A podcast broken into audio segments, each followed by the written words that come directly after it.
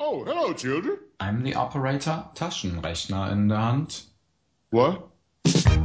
¿Necesitas una web? En Cedemon te lo ponemos muy fácil. Tu alojamiento desde solo 2,50 céntimos de euro. Entra en www.cedemon.com y elige el plan de hosting que mejor se adapte a tu proyecto. Es muy fácil. Elige Cedemon.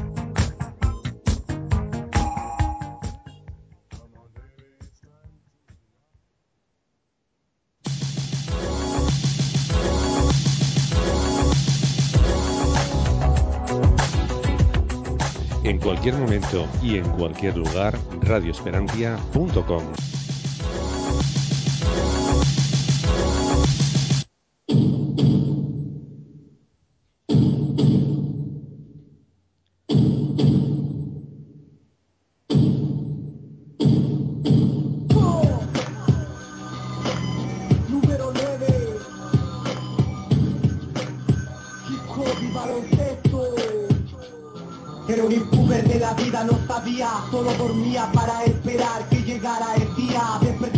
Aquí comienza Territorio ACB. Yo de niño optaría por el balón de baloncesto y practicar el básquet noche y día.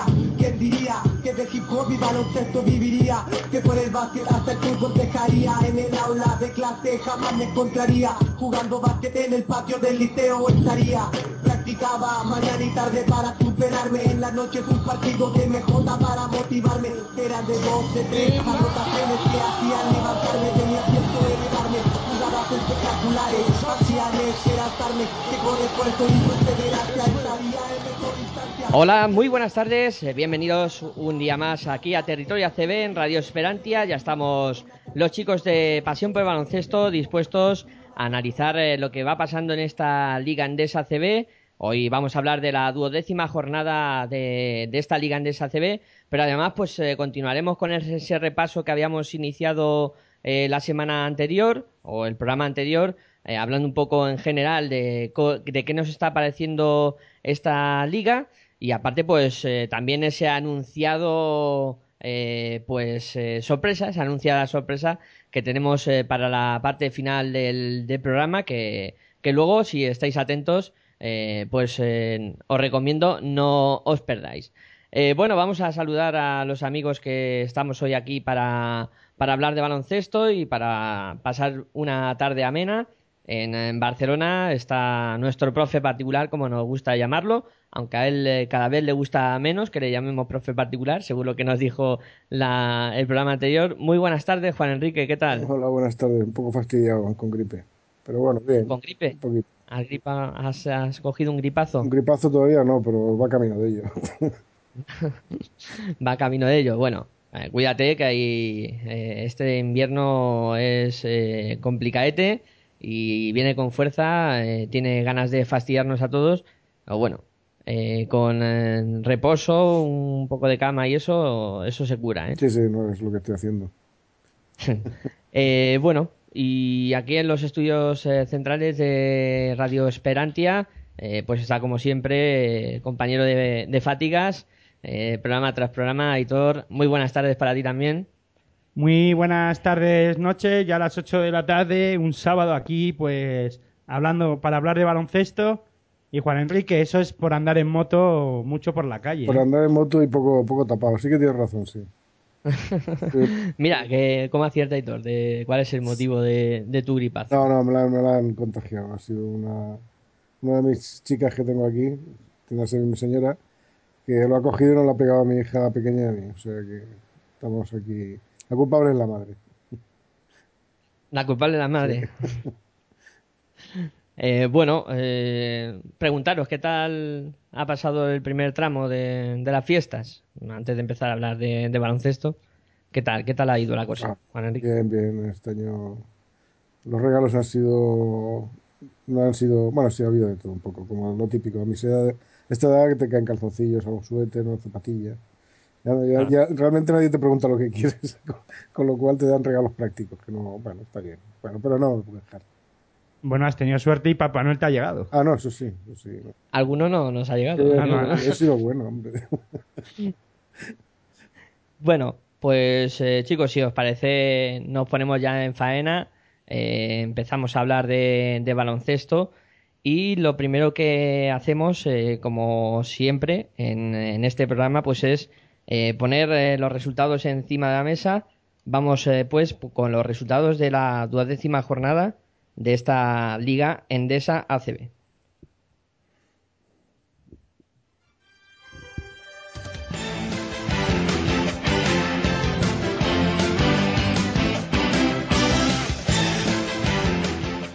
Cajasol 78, La Brusador 60. Valencia Basket 96, Tuentimóvil Estudiantes 84. Fia Juventud 68, Real Madrid 72. Fútbol Club Barcelona 62, Herbalife Gran Canaria 52. Guipúzcoa Vázquez 77, Baloncesto Fuenlabrada 58. Unicaja 67, Cádiz Zaragoza 76. CB Valladolid 77, Río Natura Mumbús 73. Laboral Cuchas 83, eh, Iberostar eh, Tenerife 95. Y por último, UCAM Murcia CB 78, Bilbao Basket 77.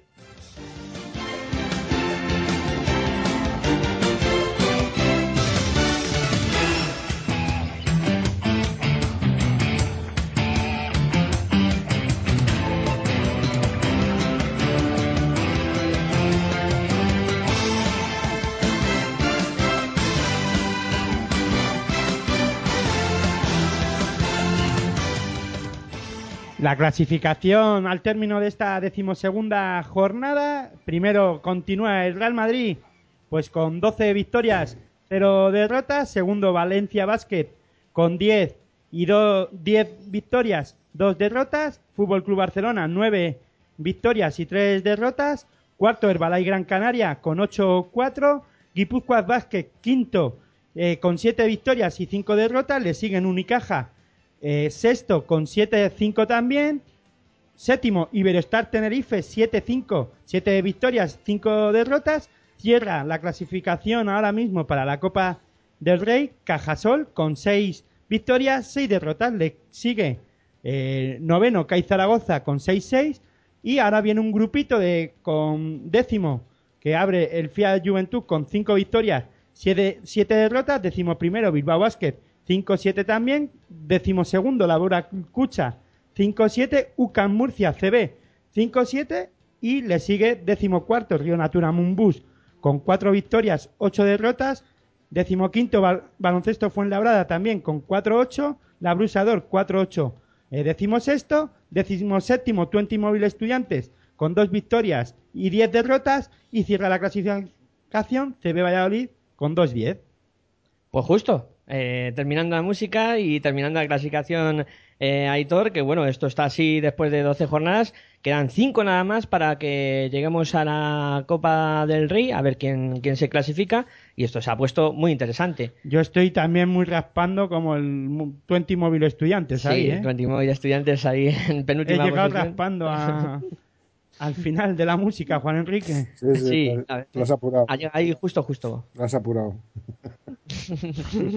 Bueno, pues una vez conocidos los resultados, dicha la clasificación de la jornada, lo que hacemos ahora es eh, cederle el testigo a nuestro profe particular para que haga una pequeña valoración de lo que le ha parecido esta duodécima jornada. Juan Enrique, todo tuyo. Bueno, destacar el récord del Real Madrid ayer en la pista del Juventud, muy trabajado por cierto. Lo tuve que trabajar. Juventud es un equipo que en otras ocasiones sabe cerrar partidos, pero lo que nunca va a dar es un partido por perdido. Eso, la actitud de, los jugadores de la Peña, por lo menos para los que somos aficionados, pues eh, es una cosa que nos gusta y a pesar de perder, pues no la actitud nos gusta. El Real Madrid muy potente, el Real Madrid mm, potente, jugando a tirones, eh, intentando frenar esas, esas arrancadas de, genio de los jugadores del Madrid, o sea, de la Peña, lo consiguió, pero realmente es que era superior en todas las líneas, entonces eh, muy sobrado, yo lo vi muy sobrado en ningún momento. Quizá al final dio la impresión de que por un par de jugadas de esas estúpidas que si yo fuera entrenador a algún jugador le tendría que costar alguna multa por esa actitud estúpida que no se, no se entiende muy bien eh, de hacer son niñerías y además jugadores tan veteranos estoy refiriendo concretamente a Felipe Reyes ¿eh? eh, jugadores tan veteranos no pueden dejarse perder, o perder los nervios de la manera que lo perdió. Pero bueno, ya te digo, Madrid muy sobrado, muy superior al Juventud, eh, tanto en la pintura como en el perímetro, como en la dirección de juego, y el, el Juventud bastante hizo con lo que hizo. ¿no? Salvado el récord, que ya ha dejado tranquilo a más de un comentarista deportivo, que lo consiguiera, pues si no parecía que no hubiese habido Navidad. Eh, volvamos a lo que es la realidad.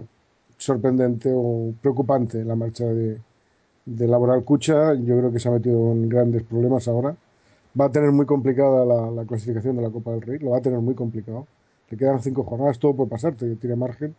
Pero complicado y va a ser extraño que mm, después de muchísimos, muchísimos años, yo no recuerdo desde cuándo Laboral Cucha no esté en una, una fase final de la, de la Copa del Rey.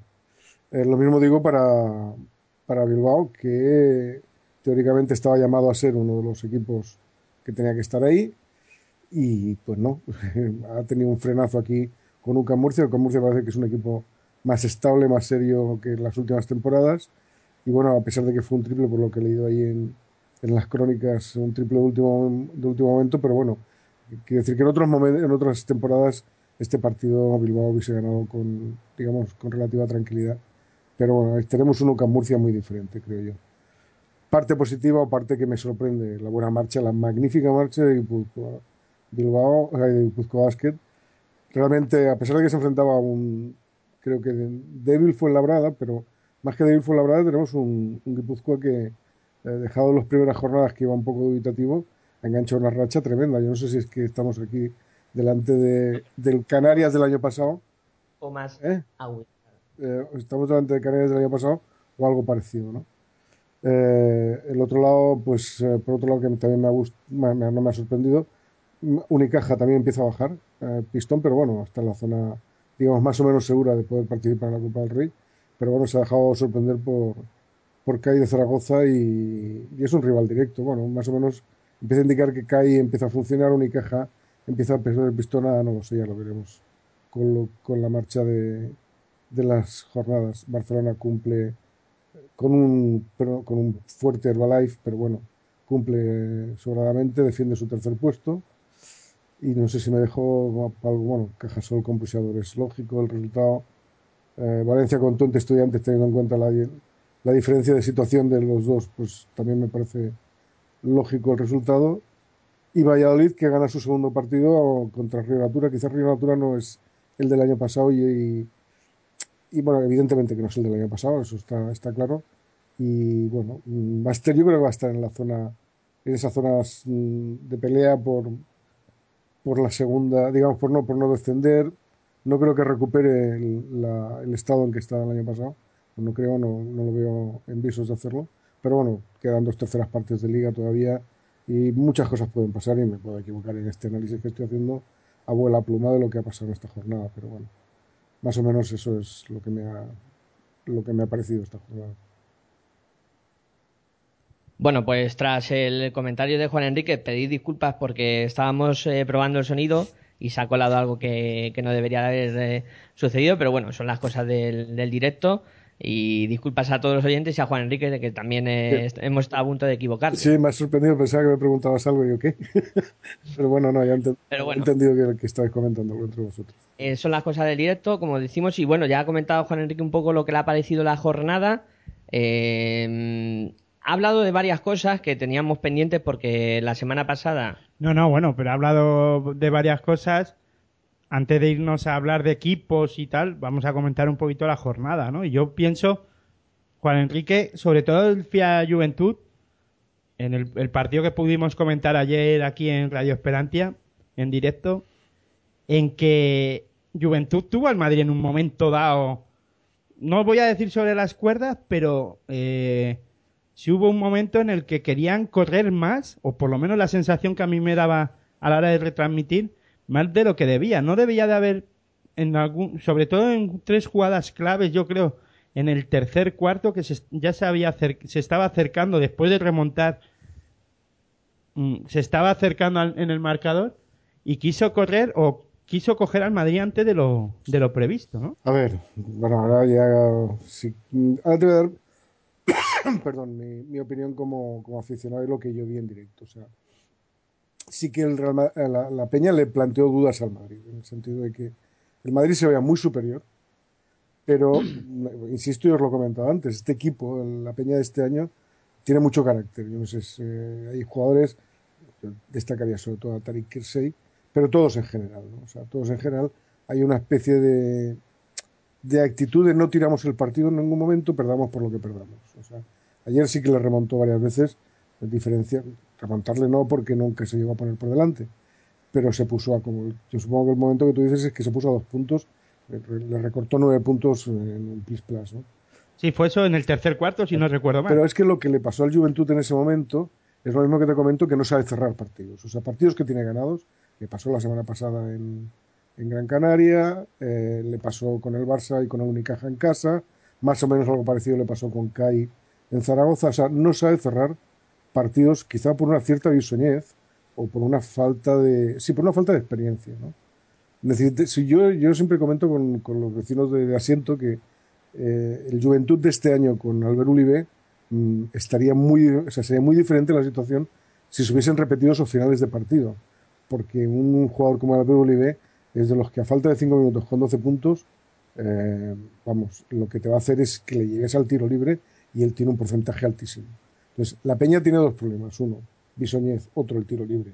O sea, los tiros libres es una asignatura que muchos partidos se nos está yendo por, por fallar algo tan sencillo como un, teóricamente tan sencillo como un tiro libre que no hay nadie que te moleste, es un tiro, o sea, se- esa palabra de moda que tiros librados, pues tiro más librado que el tiro libre, yo diría que, que de ahí viene el tiro librado, el tiro libre.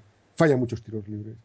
Y ayer quizá pues eh, John Shurna, que no es un jugador, eh, no es un excelso triplista, pero habitualmente pues uno o dos triples suele meter. Ayer me parece que no metió ninguno. No sé los que llevó a tirar, pero eh, son pequeñas claves a nivel de qué es lo que tenía que, qué es lo que le pasó al Juventud.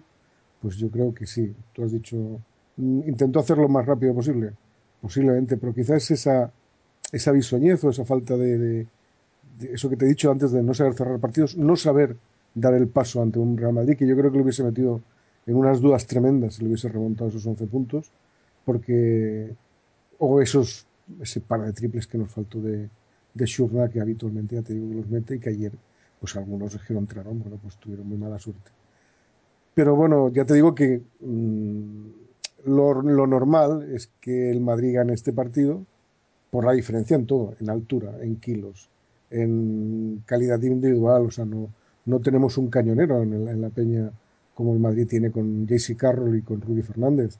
No tenemos un base que en un momento todavía no lo tenemos, tenemos aquí en Vives, que hizo un primer cuarto muy bueno, pero, pero mm, quizá, bueno, además se lesionó, estaba tocadito, pero está claro que si encima te encuentras con un base como, como Sergio, que está, ayer estaba realmente inspirado, pues mm, fallos en defensa, que el- Sergio lo supo aprovechar perfectamente. Bueno, pues poca cosa se puede hacer. Y bueno, poca cosa. Bastante hicieron con eh, perder de cuatro, cuando en principio mm, plantilla, creo que se dice, como se dice en, lo- en el boxeo, eh, gramo a gramo, eh, tienes una diferencia brutal entre un equipo y otro. Es que en el partido que eh, no aparecen otros jugadores o, o jugadores importantes como Mirotic anotando, digo, eh, Rudy Fernández y compañía, aparece Sergio Rodríguez marcándose un partidazo. Sí, ayer hizo un partidazo, realmente era, estaba, estaba imparable. Y lo, ya te digo, los fallos en defensa, tanto de Cochran como el mismo Vives, los, los pagábamos carísimos con él. ¿no? No, y, y es que es- eh, se suma también en este partido, porque fue un partido extraño al final. Porque un Juventud que, si, me- si no me corregís, tenía un buen porcentaje en el tiro exterior, en este partido, cuando más lo necesitaba Juventud, que yo pensaba que era por ahí, por donde le podía hacer daño a, al Madrid, siempre y cuando estuviera acertado, pues no le sale, ¿no? Estaban desacertados totalmente. No, sobre todo Schumann, que es el. Porque bueno, eh, Debo Joseph pues metió alguno, eh, Cochran me parece que metió un par de ellos, eh, pero que, mm, claro, nuestro, digamos, triplista, más un, un cuatro abierto, muy abierto como él, pues es el que tenía que haber mm, abierto esa defensa del Madrid o esa, esa zona del Madrid que prácticamente entre Mejri y, y Borussis pues se nos hacía de noche. O sea, es que los pivots, si, no sé, yo, yo estoy un poco elevado y no, no, no tengo una perspectiva buena para, bueno, que tengo una perspectiva para ver la diferencia de altura, pero no tan buena como pueden tener las cámaras de televisión, quizás lo, lo ven mejor. Y realmente la diferencia de altura y de, peso, y de peso sobre todo es tremenda. Es que, claro, estamos hablando de que el Madrid tiene tres tipos con más de, de 2.14 o por encima de 2.14 o por encima de 2.10 para, para, para, ser más, más directos y la Peña no tiene ninguno. Eh, tienes a Brusis que realmente en la primera parte si lo visteis cada vez que percutía contra Sabané, Sabané es un tipo eh, musculoso, muy fibrado, pero es que lo desplazaba, no podía, no podía pararlo, pero sobre todo porque claro, se le veía encima un tío de 120 kilos y, eso, es, eso es difícil de parar. A ver, yo creo que la Peña hizo lo que pudo. Lo que pudo, sacó sus armas, eh, esos ataques de, de, de, de, Rausha, que en un momento dado, pues un mate de un mate de, de Sabané o una penetración de Guillem Vives o de, o de Ventura, pues aquello que, que de alguna manera pues eh, se contagia al equipo, o, por ejemplo el mismo Kirsey que se sacó dos triples en los morros de, Rudy, es que, no te digo, es la actitud esa que son sus armas, es decir, no tiramos ningún partido y me lo vas a ganar, pero te vas a sufrir, vas a sufrir muchísimo. Entonces, es lo que tiene. Y después, ya te digo, también nos ayuda un poquito esa estúpida falta antideportiva de Felipe Reyes que yo no entiendo, no, no, la, no la llegué a entender, o sea, no llegué a entender por qué la hizo. Algo que consiguió la Peña, si me permite Miguel Ángel comentar, es algo que hasta ahora creo que no había conseguido, es que baje el porcentaje de acierto en tiro exterior del Real Madrid. Hasta un, hasta un 17% lo dejó y que le ganaran 20 rebotes ofensivos. Sí, eso vuelvo a insistir, eso es actitud. La actitud es las carencias las, las resolvemos con actitud. En cuanto al tiro exterior, pues hombre, está claro que JC Carroll ayer estuvo bien marcado en el momento en que salió por, por Ventura, el mismo Rudy tuvo bien a, a, Barrera o tuvo a Kirsey. Bueno, yo creo que la defensa de la Peña, pues eh, claro, después tenían, ellos tenían muchas segundas y terceras opciones por el rebote ofensivo, que hacían muchísimo daño, pero bueno, es. No sé, yo, yo no me salí, no salí descontento como aficionado de Juventud. No, el, el partido que... fue extraño, sí que fue extraño, pero fue extraño quizá porque lo que podía parecer en, en, un momento dado que el Madrid ya se despegaba, pues el, Madrid, el Juventud no se lo permitió. La Peña no estuvo más o, o, no tuvo esa opción a ganar al final porque sobre todo no estuvo acertado en los momentos claves. Sí, Yo sí, creo sí, que, que aquí el, el, Madrid le dejas dos, es que tuvo tres ataques y sobre todo ahí hubo en varios momentos del partido eso, que la Peña no anotaba, el Madrid no era capaz tampoco, pero una, el cuarto ataque la Peña no, no, no, anotaba y el Madrid te, al final eso no tres cuatro ataques consecutivos sin anotar ya es demasiado no sí sí no es... dejar vivo en ese momento todo en momentos claves el Madrid no falla.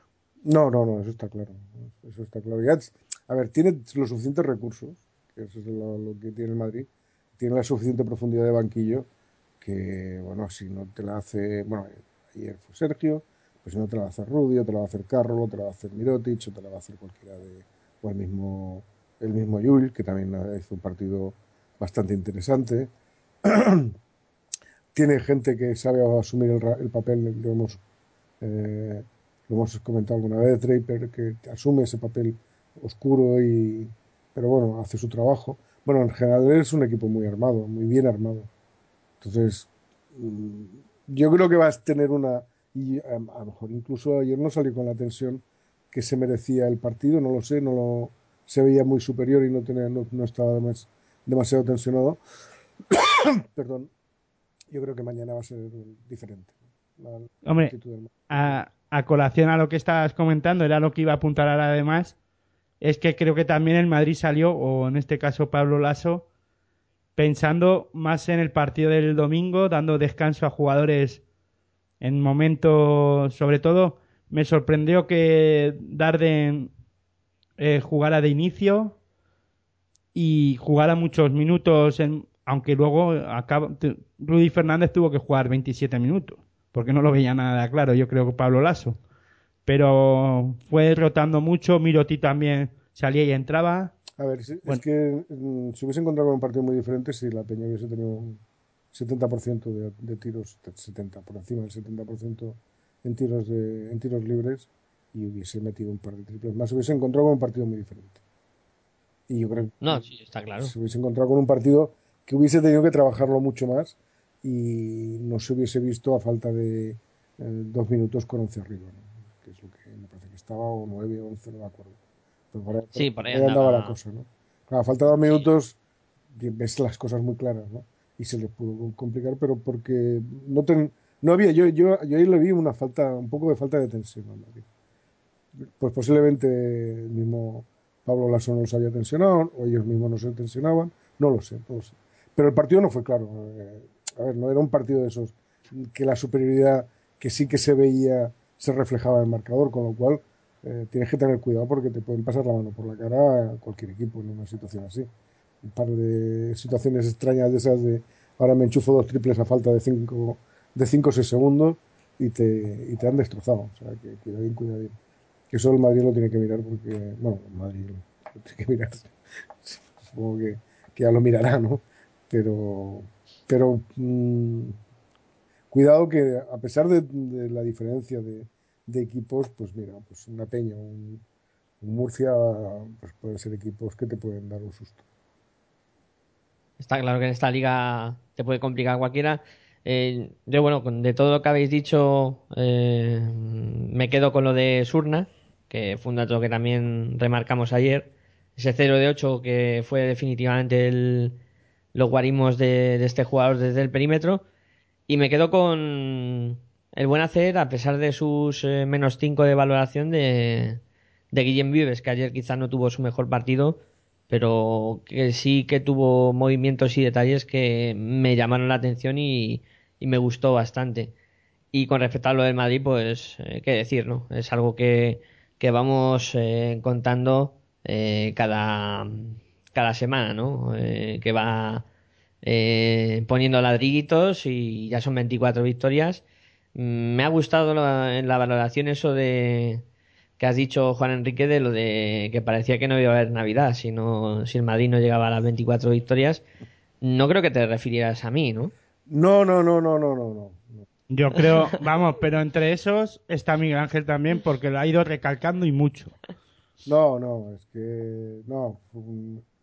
Me lo comentó una de mis hijas cuando llegué a casa, que lo estuve viendo por la tele y, y decía que parecía que tenía que ser por lo civil o por lo, por lo ju- o por lo criminal, ¿no? O sea, eh, que el Madrid tenía que batir el récord sí o sí.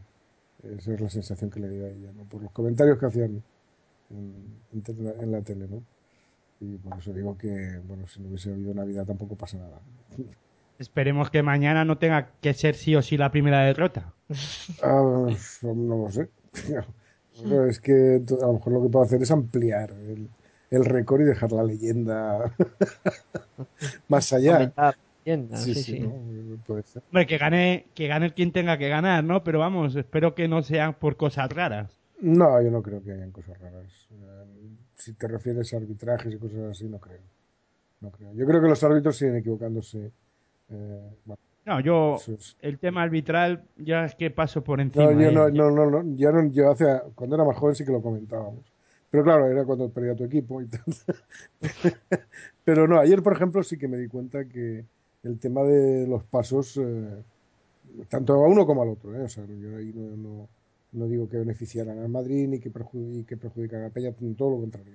Fue para uno y para otro, mm, no lo saben ver, no saben verlos. Y en muchas ocasiones, claro, en- eh, sobre todo en contraataques o en robos y cosas de esas, claro, el- después eh, la- cosas que a ellos les parecen extrañas lo pitan como pasos, que le pasó a Vives. Yo no sé si fueron pasos, eso me lo podéis aclarar vosotros si lo visteis por la tele. Yo, No, para mí, lo fueron. No lo sé. porque arranca desde la línea de, de tiro libre y es que da mm, para mí tres pasos. O sea, Vale, vale. Pero claro, es que hace algo raro ahí. Ahí te- no, por eso te digo que a veces, en otras ocasiones, esas cosas que ven raras, las pitan como pasos, pero no saben muy bien eh, si han sido pasos o no, sino que lo ven raro y pitan. y otros que son clarísimamente pasos, pues no los pitan. Personalmente, lo digo, yo para mí lo fueron. Vale, vale, vale. Otra cosa es que después hayan sido, no, yo técnicamente creo que sí lo fueron, pero es que, bueno, también hace un escorzo muy raro para doblar el balón. Sí, no, no, pero por eso te digo. Una- claro, es que también hay que medir la zancada y lo rápido que es, porque es muy rápido el movimiento que hace. Es, son muy ahí, están ahí en, en el límite, yo creo. No, ¿no? que posiblemente lo sean, no lo sé, pero que creo, ya te digo que me da la sensación de que es más una. eh, un pitar, oye, que al- algo raro ha hecho. Ha hecho algo, ha hecho algo tan raro que, no sé. difícil que, está. que eso hay que pitarlo. pitarlo, porque, no- porque es imposible. Bueno, ya está. Bueno, eso es lo único que podría. Pero bueno, por lo demás, eh, no voy a. No, el tema arbitral, por lo menos ayer en Badalona, no influyó en, en, el, en lo que fue el partido, vamos, no, en, en ningún momento. Errores Eh. los repartieron para unos y para otros, y los, los aciertos exactamente igual. O sea, no, no, no lo veo ya. Para mí también fueron pasos, lo voy a aclarar. Y bueno, aparte de hablar de este Real Madrid eh, Juventud de, de la jornada, no sé si querréis eh, centrar los focos sobre algún otro partido algo que os haya llamado bastante la atención o situaciones de, de equipos que no mejoran. Como comentaba Aitor eh, en el borde que se ha quedado estudiantes de, de pasar a ser el último equipo eh, tras la victoria de Valladolid. No, yo no he comentado eso, simplemente que al borde de, pues que está, pues eso, no, no acaba de, arrancar. Y a mí sí me, sor- no es que me sorprenda, pero sí creo que parecía que la verdad el Kucha estaba cogiendo pues un nivel de juego y, y bueno, y, eh, no es un juego que maraville, no era el juego que pueda maravillar y, que sí estoy de acuerdo en que creo que a Labral Cuchá le falta ese carácter Vasconia que podíamos o ver en- durante temporadas anteriores y pierde un partido en el que a mí me sorprende, ¿no? Me sorprende porque, sobre todo por la diferencia, ¿no? Son 12 puntos, incluso pu- pudieron ser más, ¿no? Y, también me sorprende de la derrota después de ganar a, al Fútbol Club Barcelona el, el Unicaja de Málaga, que pierda en casa contra, bueno, un gran CAI Zaragoza, pero me sorprende porque es en casa, ¿no? Sobre todo. Después de conseguir ganar al Barcelona, que te dejes ir, te dejes una victoria en casa, pues todo el trabajo que hiciste la semana pasada para ganar fuera de casa, lo tiras en, en otra semana, ¿no? Hay equipos que, que van fluctuando mucho en, en la liga mm, y creo que ya lo enlazamos un poco con, con el comentario general que estamos haciendo de la competición, eh, en el que aparte de Real Madrid o, o Valencia, que son un poco los equipos más regulares de la competición, Valencia solo ha perdido con, con los dos grandes en, en esta competición y el, Real Madrid pues eh, no ha perdido ningún partido todavía. Eh, luego los demás, Barcelona se ha dejado tres derrotas ya. Eh, Unicaja cuando parece que ha cogido el ritmo bueno se viene abajo.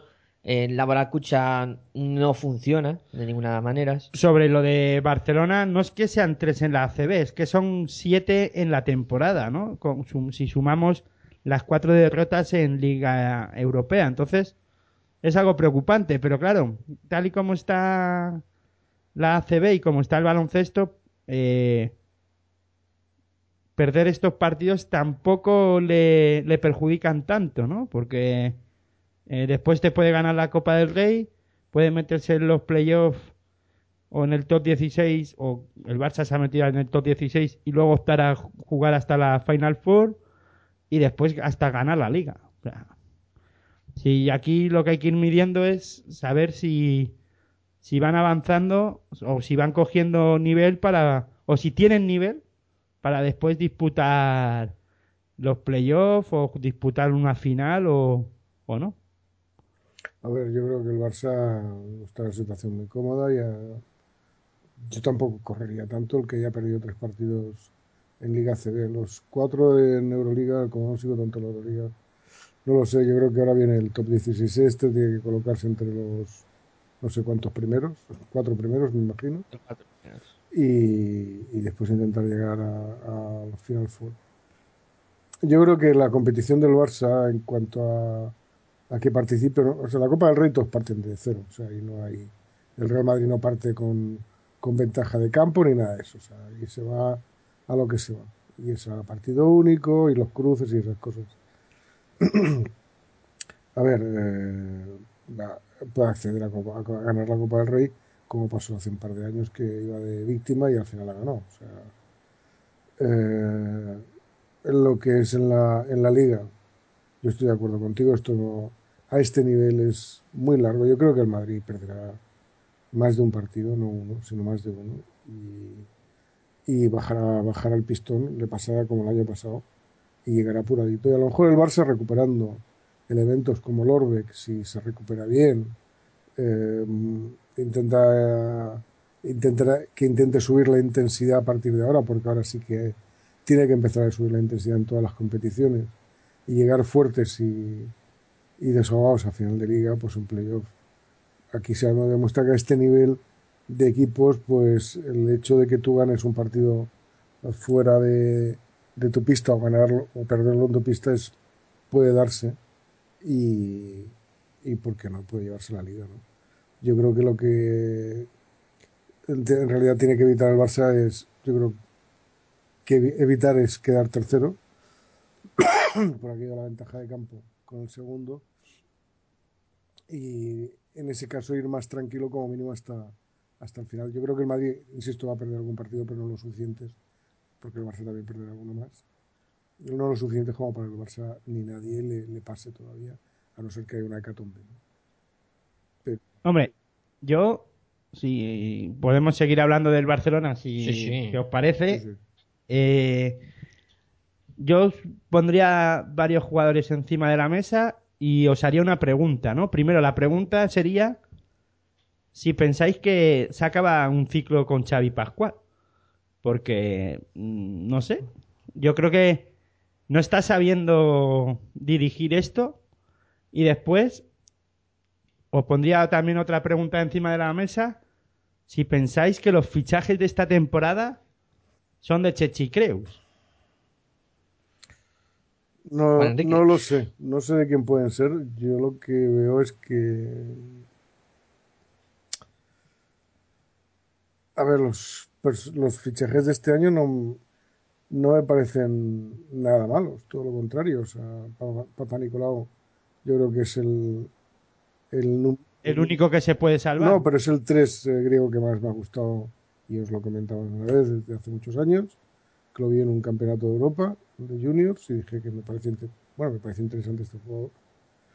Eh, Dorsey me parece que es un refuerzo bueno para, para muchos equipos. A, a ver, ¿cómo te diría yo? No es tanto si son malos, porque yo creo que Barça no va a tener nunca. Nagbar. Joder, es que estoy mirando nombres y dices, bueno, es que aquí tiene tela. Eh, Sí, pero. eh, por no es tanto, no, perdona, eh, no es tanto eh, si son malos o buenos, si los ha hecho Chichi o no los ha hecho Chichi, sino tanto saber sacar el sacar el provecho de estos jugadores y de las, de las de las cualidades de cada uno de ellos. Tú puedes plantearte, y es una discusión que hemos tenido más de una vez, un, un debate una vez, te puedes plantear eh, un tipo de juego, muy bien, eh, si para ese tipo de juego los fichajes que haces son los correctos o los no correctos, eso es un problema del, del cuerpo técnico. O si no tienes eh, ese- si no tienes pensado, o sea, si no tienes un esquema claro, bueno, es que es una tontería. Eh, o adaptas tu juego a lo que tienes. ¿no? No sé en qué está, no sé en qué punto está el Barça. No sé si es que tiene que adaptarse a los jugadores o lo que porque los jugadores que ha fichado no son los correctos, con lo cual puede ser falta de comunicación entre el entrenador y el equipo técnico o un, error del equipo técnico en general. Yo creo que Chichi Creus, como director técnico, tiene que haber participado en esto, no lo creo, que se, va- se mantenga al margen. y a lo mejor se han equivocado. A lo mejor no han cogido las piezas que tenían que coger para el tipo de juegos que quiere, para el tipo de juego que quiere hacer Xavi Pascual. Hombre. tú preguntabas si era si era eh, a ver, si era un final de ciclo de Xavi Pascual. bueno, pues posiblemente es el, no más que el final del ciclo de Xavi Pascual, es el inicio del ciclo de, de Pablo Lasso, lo que estamos, por lo que estamos viendo. Eso es lo que está pasando. O sea, igual que el Madrid se ha ido más o menos medio conformando con ser una, un tercero o un cuarto, eh, porque los potentes en los últimos años habían sido Vasconia y Barça, pues, pues ahora le toca, bueno, siempre está por ahí el Madrid, ¿no? Si bien segundo, si bien tercero, pero ha estado en una época muy, muy, muy alejado de lo que era la teórica, bueno, es que estamos hablando del clásico, el clásico, pues, pues el clásico no se había producido con la intensidad de otros años, bueno, siempre se producía con la misma intensidad, pero no se veía que había una diferencia entre un equipo y otro. El Barça estaba muy bien, ha ido, pero pasa es que claro, ha ido perdiendo elementos. Y ha ido perdiendo elementos que yo creo que uno de ellos es eh, diré Pete Michael, por ejemplo. Yo creo que la baja de Pete Michael les hace mucho daño al Barça. Le hacen muchísimo daño. Porque no han, no han encontrado un tipo de sus características. Entonces, te traes mm, tiradores como Oleson, pero si el entrenador sigue contando, confiando solamente en Juan Carlos Navarro, pues Alex Sabrines, que tendría que ser el- la continuación de, de la dinastía de Juan Carlos Navarro, pero si tú sigues eh, considerando que Juan Carlos Navarro sigue siendo único e imprescindible, pues difícilmente vas a conseguir que esos jugadores sean, sean importantes o lo suficientemente importantes para el Barça, o a lo mejor ya de entrada asumen un rol que no es tan protagonista como, como este- les debería de corresponder, en mi opinión.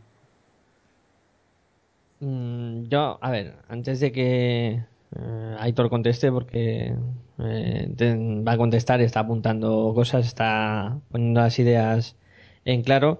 yo quiero decir una cosa. Eh, para mí es, sí es un final de ciclo de, de Xavi Pascual y más de las declaraciones que hizo hace tres semanas, tras, hace dos semanas, perdón, tras la derrota que sufrieron en, en Liga, eh, que decía que, que cargó directamente contra algunos jugadores, eh, refiriéndose eh, sobre todo pues a Dorsey, eh, también a Jacob Pullen, eh, y que Aitor pregunte sobre los fichajes si son de, de Chichi Creus. Eh, no lo sé. No, pero a ver, si con esto quiere decir si van a la, de la idea de que Chichi Creus tiene en la cabeza, o porque claro, eh, también pueden ser fichajes de Creus, pero pensando en que esto lo tiene que dirigir otro entrenador. No sé si me explico. Eh, puede ser, puede ser Yo por ahí, creo- pero ¿Tú crees que a estas, a estas alturas, eh, o en este tipo de equipos, bueno, no creo que ningún... A ver, yo creo que hay equipos que fichan lo que pueden. Eso, el entrenador tiene que decir, oye, necesitamos algo parecido a esto.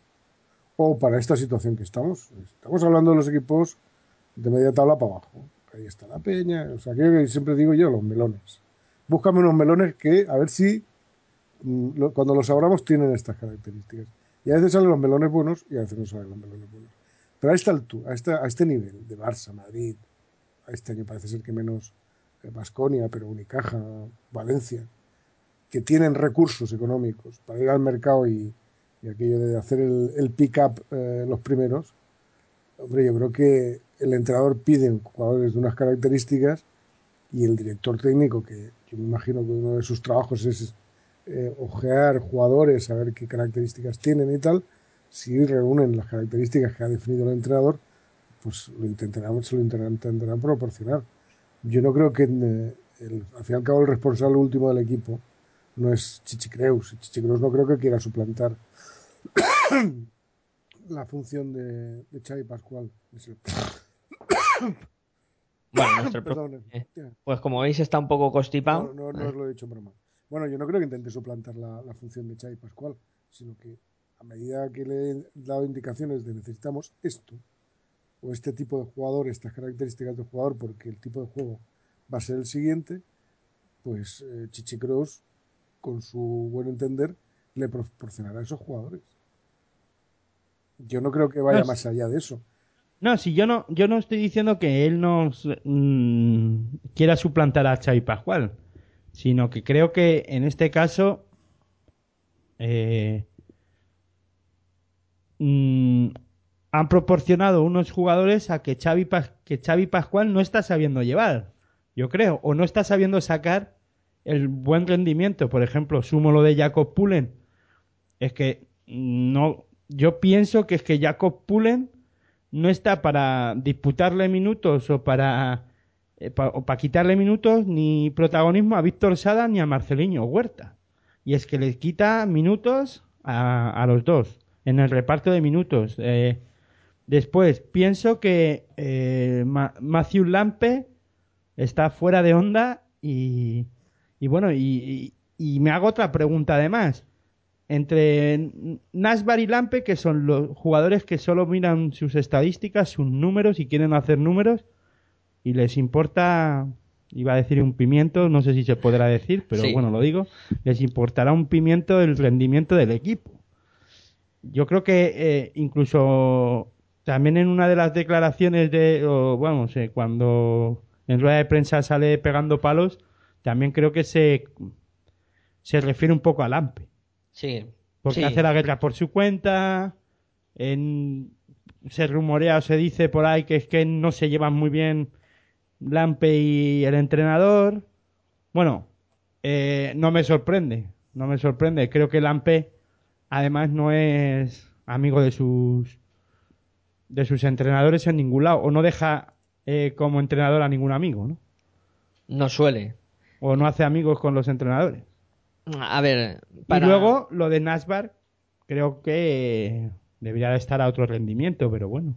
Eso sí, de los fichajes que, que han traído Papa Nicolau y Dorsey son los que, pues por lo menos, sí, sí están sumando, ¿no? en- O están a un rendimiento que mm, se le puede presuponer que lo deben de dar, ¿no? Yo, a ver, eh, voy a decir algo que no sé cómo va a sonar, pero creo que si el Barça eh, sigue buscando el relevo de Navarro eh, y sigue con la política de fichajes que está teniendo, poco a poco le van a ir comiendo el terreno. Equipos como Valencia, Unicaja, incluso Herbalife. Porque, por ejemplo, eh, ficharon a Rabaseda eh, como uno de los referentes, que iba a ser el sustituto de Navarro, no le salió bien.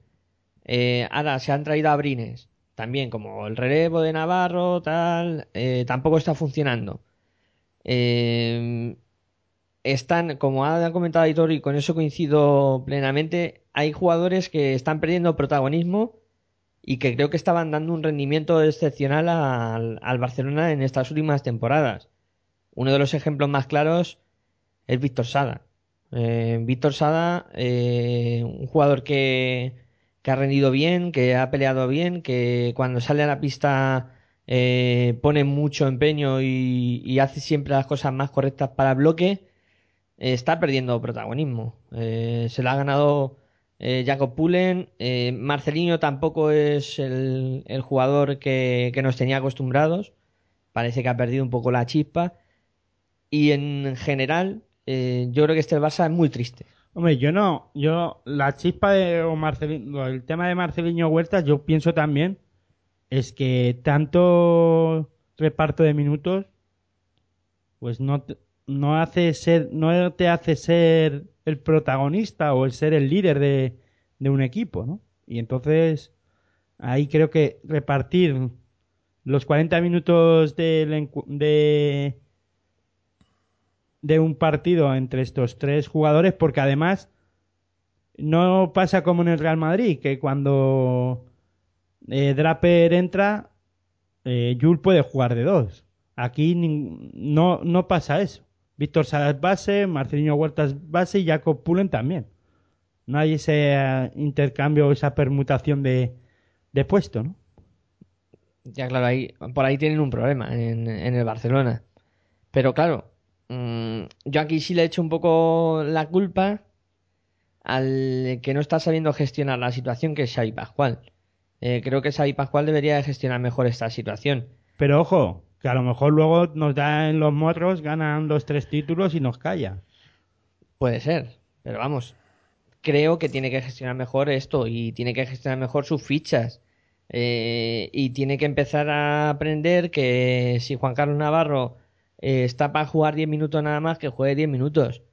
Eh, que vaya dando paso a Víctor Sá en otras posiciones. Podría intentar esa situación que hace con, eh, con por ejemplo, Pablo Lasson en Madrid.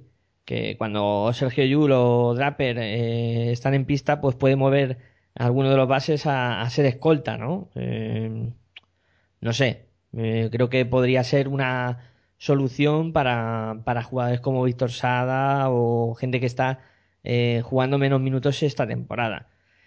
No sé qué piensas de todo este batiburrillo, Juan Enrique, que te hemos montado. Hombre, yo creo que lo que habría que preguntarse es si, si Xavi Pascual es un entrenador para, trans- para una transición. Y la transición, o, perdón, o para una transición o para un cambio de ciclo. Yo, Que vuelva a Dusko. no, tampoco. No, no. No, eso no lo van a hacer. O sea, eso tú lo puedes hacer con entrenadores ah, que son. pues, lo puedes hacer, por ejemplo, con, con un Manuel Comas, que es un entrenador que te sabe cambiar, o por lo menos tiene conocimientos, de cambiar, de hacer un cambio de ciclo, de adaptar o, preparar unas estructuras para, para un para un para un futuro, o sea, trabajar para el futuro. Yo creo que Xavi Pascual, teóricamente tendría, porque Xavi Pascual viene de ser entrenador de, del Junior del Barça. Lo que pasa es que lleva, no sé, cinco años o cuántos lleva. Xavi Pascual, eh, cuatro, cuatro cuatro años. años. Cuatro años que ha ganado todo, que ha tenido realmente unos equipazos que no ni se lo cree él, no se lo cree, perdón, unos equipazos de- de- del copón. Pero lo que está claro es que en detalles, cuando la cosa no ha ido bien o cuando eh, algún jugador mm, le ha llegado, le ha caído en sus manos,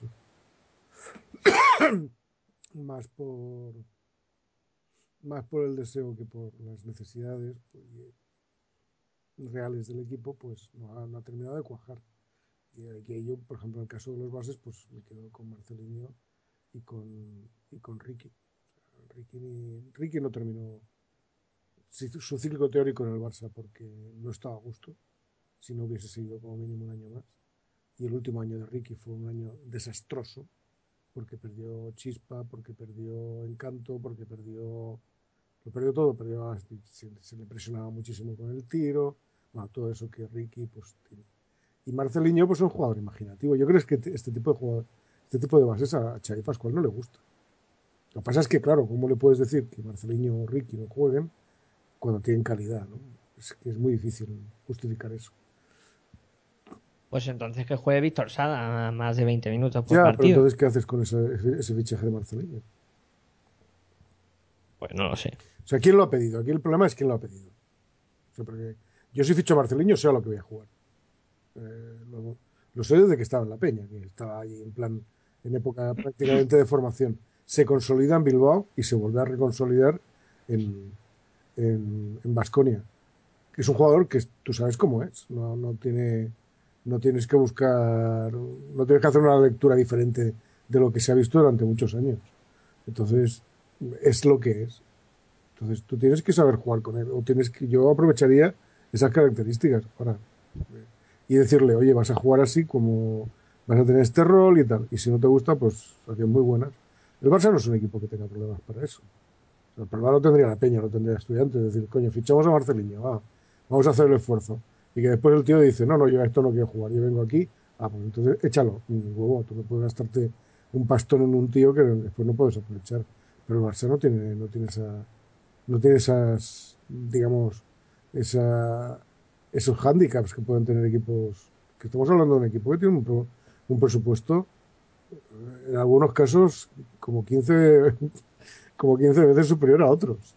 Y estamos jugando en la misma liga. Claro, es que, que este equipo no, no sea competitivo, va a ser competitivo cada año. Y ser competitivo no quiere decir que vaya a ganar la liga ni que vaya a ganarlo todo, porque eso ya es muy difícil. Pero que va a estar arriba.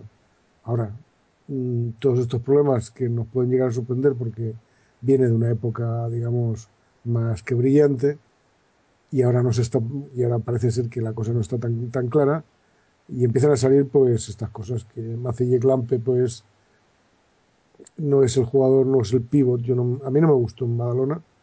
Y además os lo comenté que hizo una jugada que yo, pues lo mismo que he comentado de Felipe Reyes, lo hubiese mandado a la nevera durante dos, dos o tres semanas. Por eso intenta hacer una falta en un triple cuando va ganando de cuatro. Pues imagínate que tienes un tirador excelso, te mete tres triples. O sea, que te hubiese entrado el triple y encima que te tire el tiro libre y te empata el partido que tenías ganado exactamente a falta de un segundo. O sea, eso te, te indica que dices, hostia, este tío a lo mejor, vosotros comentáis que no es un tío que haga amigos entre sus entrenadores. A lo mejor es que este tío tiene un chispazo en la cabeza. Y dices, oye, pues un cuidadín con lo que sí que es un tío bueno, que es grande, que tal, pero a lo mejor no es el equipo, no es el jugador que conviene a este equipo. no lo sé, Bueno. no lo sé, yo no sé cómo, que no sé cómo, cómo se ha configurado. Perdón. Bueno.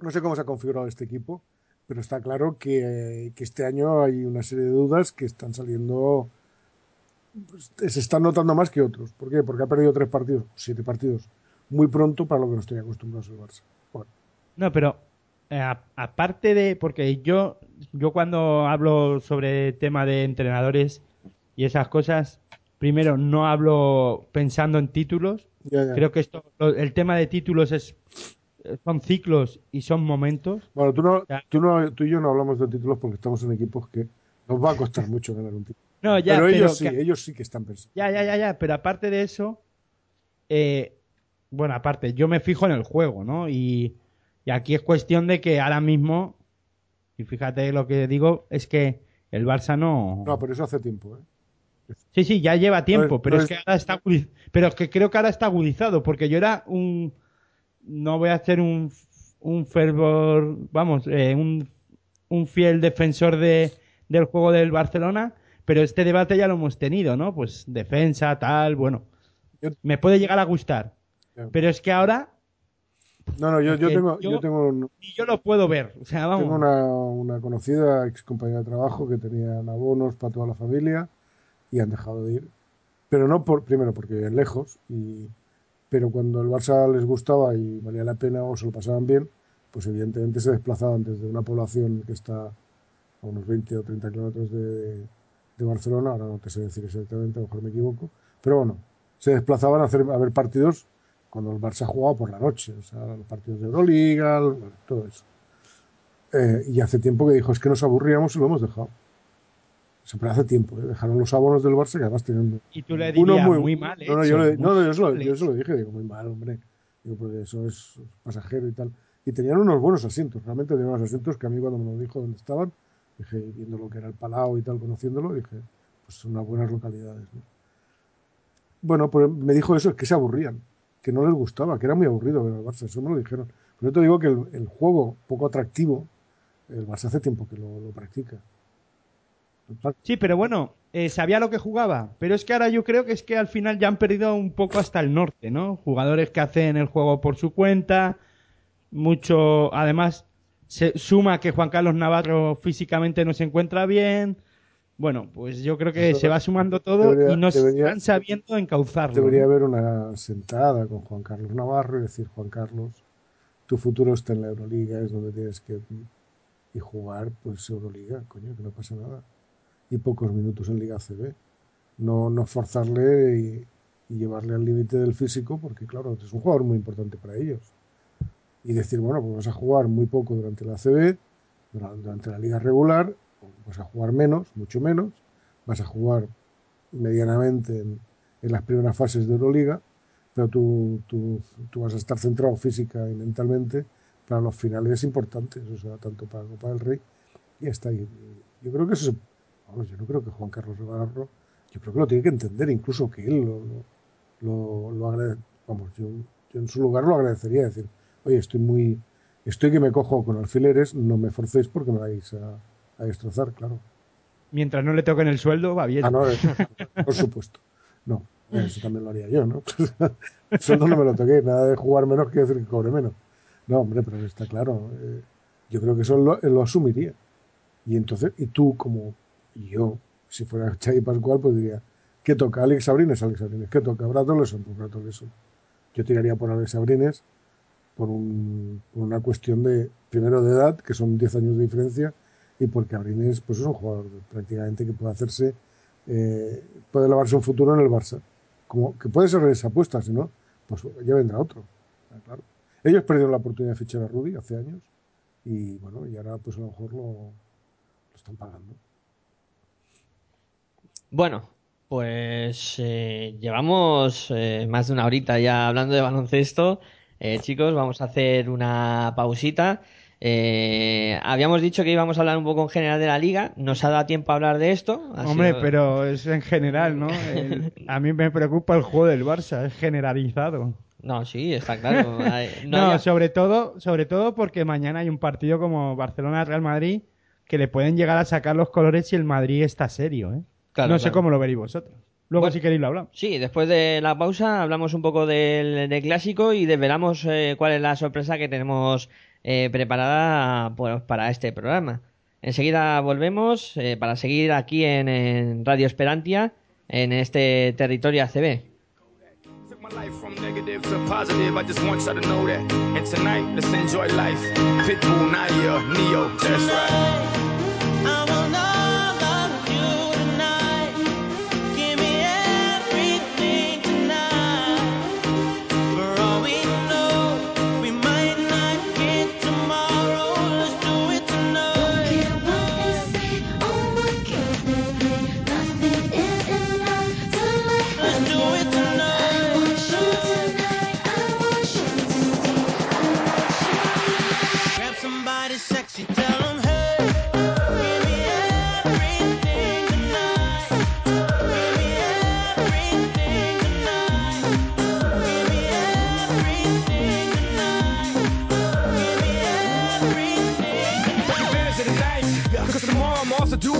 Battle, for a princess. But tonight, I can make you my queen and make love to you endless. It's insane the way the name growing, money keep flowing. Hustlers moving silent, so I'm tiptoeing. So keep blowing, I got it locked up like Lindsay Lohan. Put it on my life, baby. I make it feel right, baby. Can't promise tomorrow, but I promise tonight. Die. Excuse me, excuse me. And I might drink a little more than I should tonight. And I might take you home with me if I could tonight. Make you feel so good tonight. Cause we might not get tomorrow.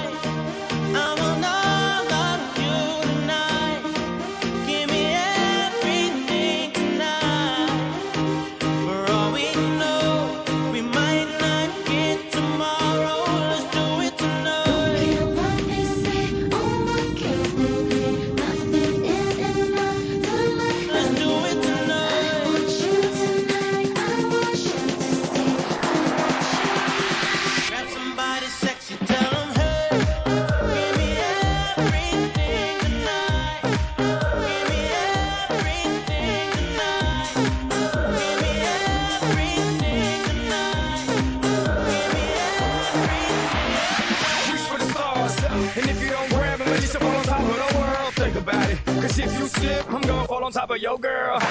What I'm involved with is deeper than the Masons, baby, baby. And it ain't no secret. My family's from Cuba, but I'm an American. I don't get money like secrets. Put it on my life, baby. I make it feel right, baby. Can't promise tomorrow, but I promise tonight. Darling. Excuse me,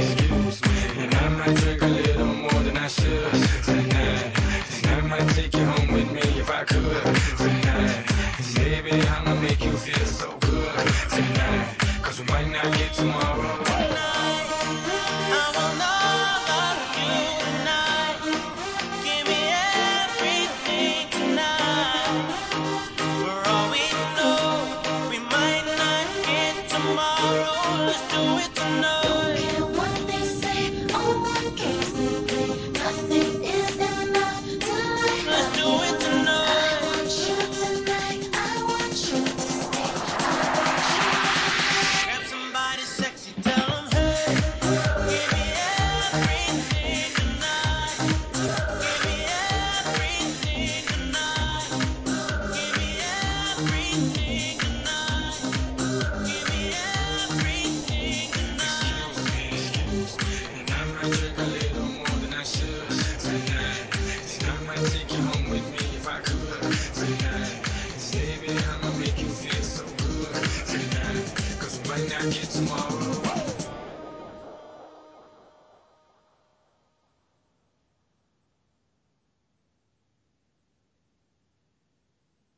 Hola, soy Andrés Miso, jugador de estudiantes, y les mando un saludo enorme a todos los oyentes de Territorio ACB en radioesperante.com.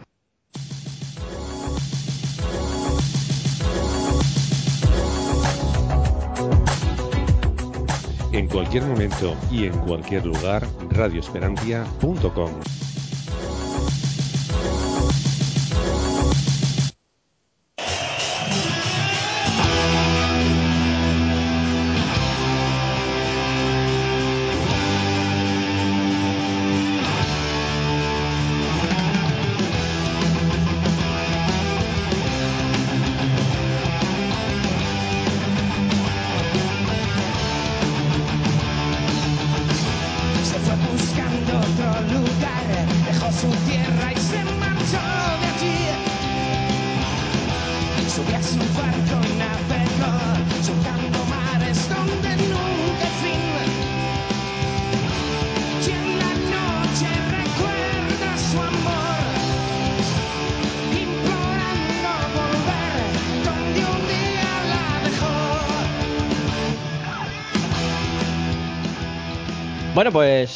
volvemos tras esta pausita a hablar de baloncesto aquí en Radio Esperantia, tu radio online de baloncesto. eh, y estamos hablando de la duodécima jornada, del baloncesto, de cómo está la competición en general. Hemos hablado largo y tendido del, del eh, Juventud Real Madrid, hemos hablado también un poco de, del Barcelona, de cómo está el conjunto de, de Xavi Pascual. Hoy, hoy ha tocado repasar un poquito a los grandes, al Sí. Juventud, al Madrid al Barça. Eh, los grandes, los grandes al Juventud no lo metas ahí, ¿eh? ¿Cómo que Juventud claro. campeón de Europa, ¿cómo Ah, que bueno, no? bueno, ex campeón. Bueno, ex. bueno. Bueno, es, gra- es grande, ex. ex. Vende la historia, Juan Enrique, hay que No, no, saber. si yo cuando voy, cuando voy al pabellón veo allí todas las cosas colgadas y dices, uy, mira, qué, qué pasado más glorioso tuvimos. Yo cuando voy a, a Magariños, la Copa del Rey o la- una de las Copas del Rey andan por ahí que escondidas. Yo no sé si es que están las tienen para poner los bolis o no, pero vamos, que está la cosa un poco por ahí que no... Están que guardadas no. para que no se las lleven. No, allí lo que nos han puesto son mm, pues, pancartas o carteles donde están todos los, los triunfos. Hay hasta cosa tan curiosa como las copas del generalísimo. Eso es otro debate que podríamos tener aquí en cuenta, aquí en, sobre todo en, el baloncesto, aquí en, en España, no se cuida mucho la historia de los clubs, ¿no? Y los trofeos que hayan podido ganar, o, o las camisetas de jugadores míticos, o fotografías, no sé, eso se debería de cuidar algo más, ¿no? Bueno, en Badalona sí que eso sí, sí que tenemos colgadas tres camisetas, que para mí creo que son pocas, tendremos que hacer alguna más. Pero bueno, ya es, es una moda que llegó de la NBA, que se colgaban las camisetas y se retiraban los números, esas cosas, pero llegó muy tarde. Sí que tenemos un museo, hay un museo de la Peña y, y Bueno, ¿ves? Pues habría que ir a visitarlo, Miguel Ángel, cosa que nosotros... Va a haber viaje a Ah. Barcelona para visitar el museo. A de- Badalona. a Badalona. En este caso, para visitar el museo de, de la Peña. yo estaré encantado de acompañaros. Ay, ay, nos hace de guía como Pues siempre que hay, vamos. hay que ir, hay que ir. Pues venga, apuntamos en la agenda otra cosa más que hay que hacer para este nuevo año que comienza, que estamos a pocos días de, de que comience el 2014 y a pocas horas de disfrutar de un clásico, como lo llaman o como les gusta decirlo. Un de partido un más de baloncesto Real entre Madrid, dos grandes. de un Real Madrid eh, Fútbol Club Barcelona, del cual pues habíamos dicho que ¿Y íbamos a por hablar. qué no dice Real Madrid Club de Fútbol? Eso, Real Madrid Club de Fútbol contra Fútbol Club Barcelona. Hay que decirlo todo como es. Eh, Pues eso, partido de equipos eh, de fútbol en su sección de baloncesto. Eh, Juan Enrique, ¿qué crees que puede pasar en, en este encuentro y cuáles crees que pueden ser las claves? ¿Tú piensas igual que el 84% que piensa que va a ganar el Madrid? Hombre, yo creo que tiene más posibilidades de ganar el Madrid, visto lo visto, que, que el Barça, y además hemos comentado muchos el, el tema. Lo que pasa es que esto es un partido que para los dos equipos tiene un plus. ¿no? Y el plus para el Barça es eh, ganar al Madrid en su pista, pues puede ser la oportunidad que necesita este equipo para, para rea- rearrancar o reiniciar eh, la temporada o para, o para cargar las pilas del, del amor propio, no sé cómo, cómo expresarlo. Y el Madrid, pues evidentemente, ampliar este maravilloso récord que consiguió ayer y además contra el, rival por excelencia de ellos, ¿no? que es el Barça. Eh, y el rival por excelencia en todos los aspectos. Como, entidad, como entidad deportiva está claro que son los, los dos más grandes que hay en este país y, la, y los de los más grandes de Europa y del mundo. Entonces, claro, yo creo que aquí se juega algo más que, que un partido o que, o que un... Sí, se juega algo más que un partido. ¿no? Se juegan muchas cosas. Pero lo que pasa es que el estado de forma o el estado de, el estado de forma, la, trayectoria que llevan este año es evidente que son muy, muy, muy diferentes. Yo creo que el Barça siempre saca, siempre saca algo de carácter en estos partidos y aquí se la va a jugar muy en serio. Si ese carácter lo tienen impregnado todos los jugadores, incluido a Lampe, pues y a Nakbar, pues ya lo veremos mañana.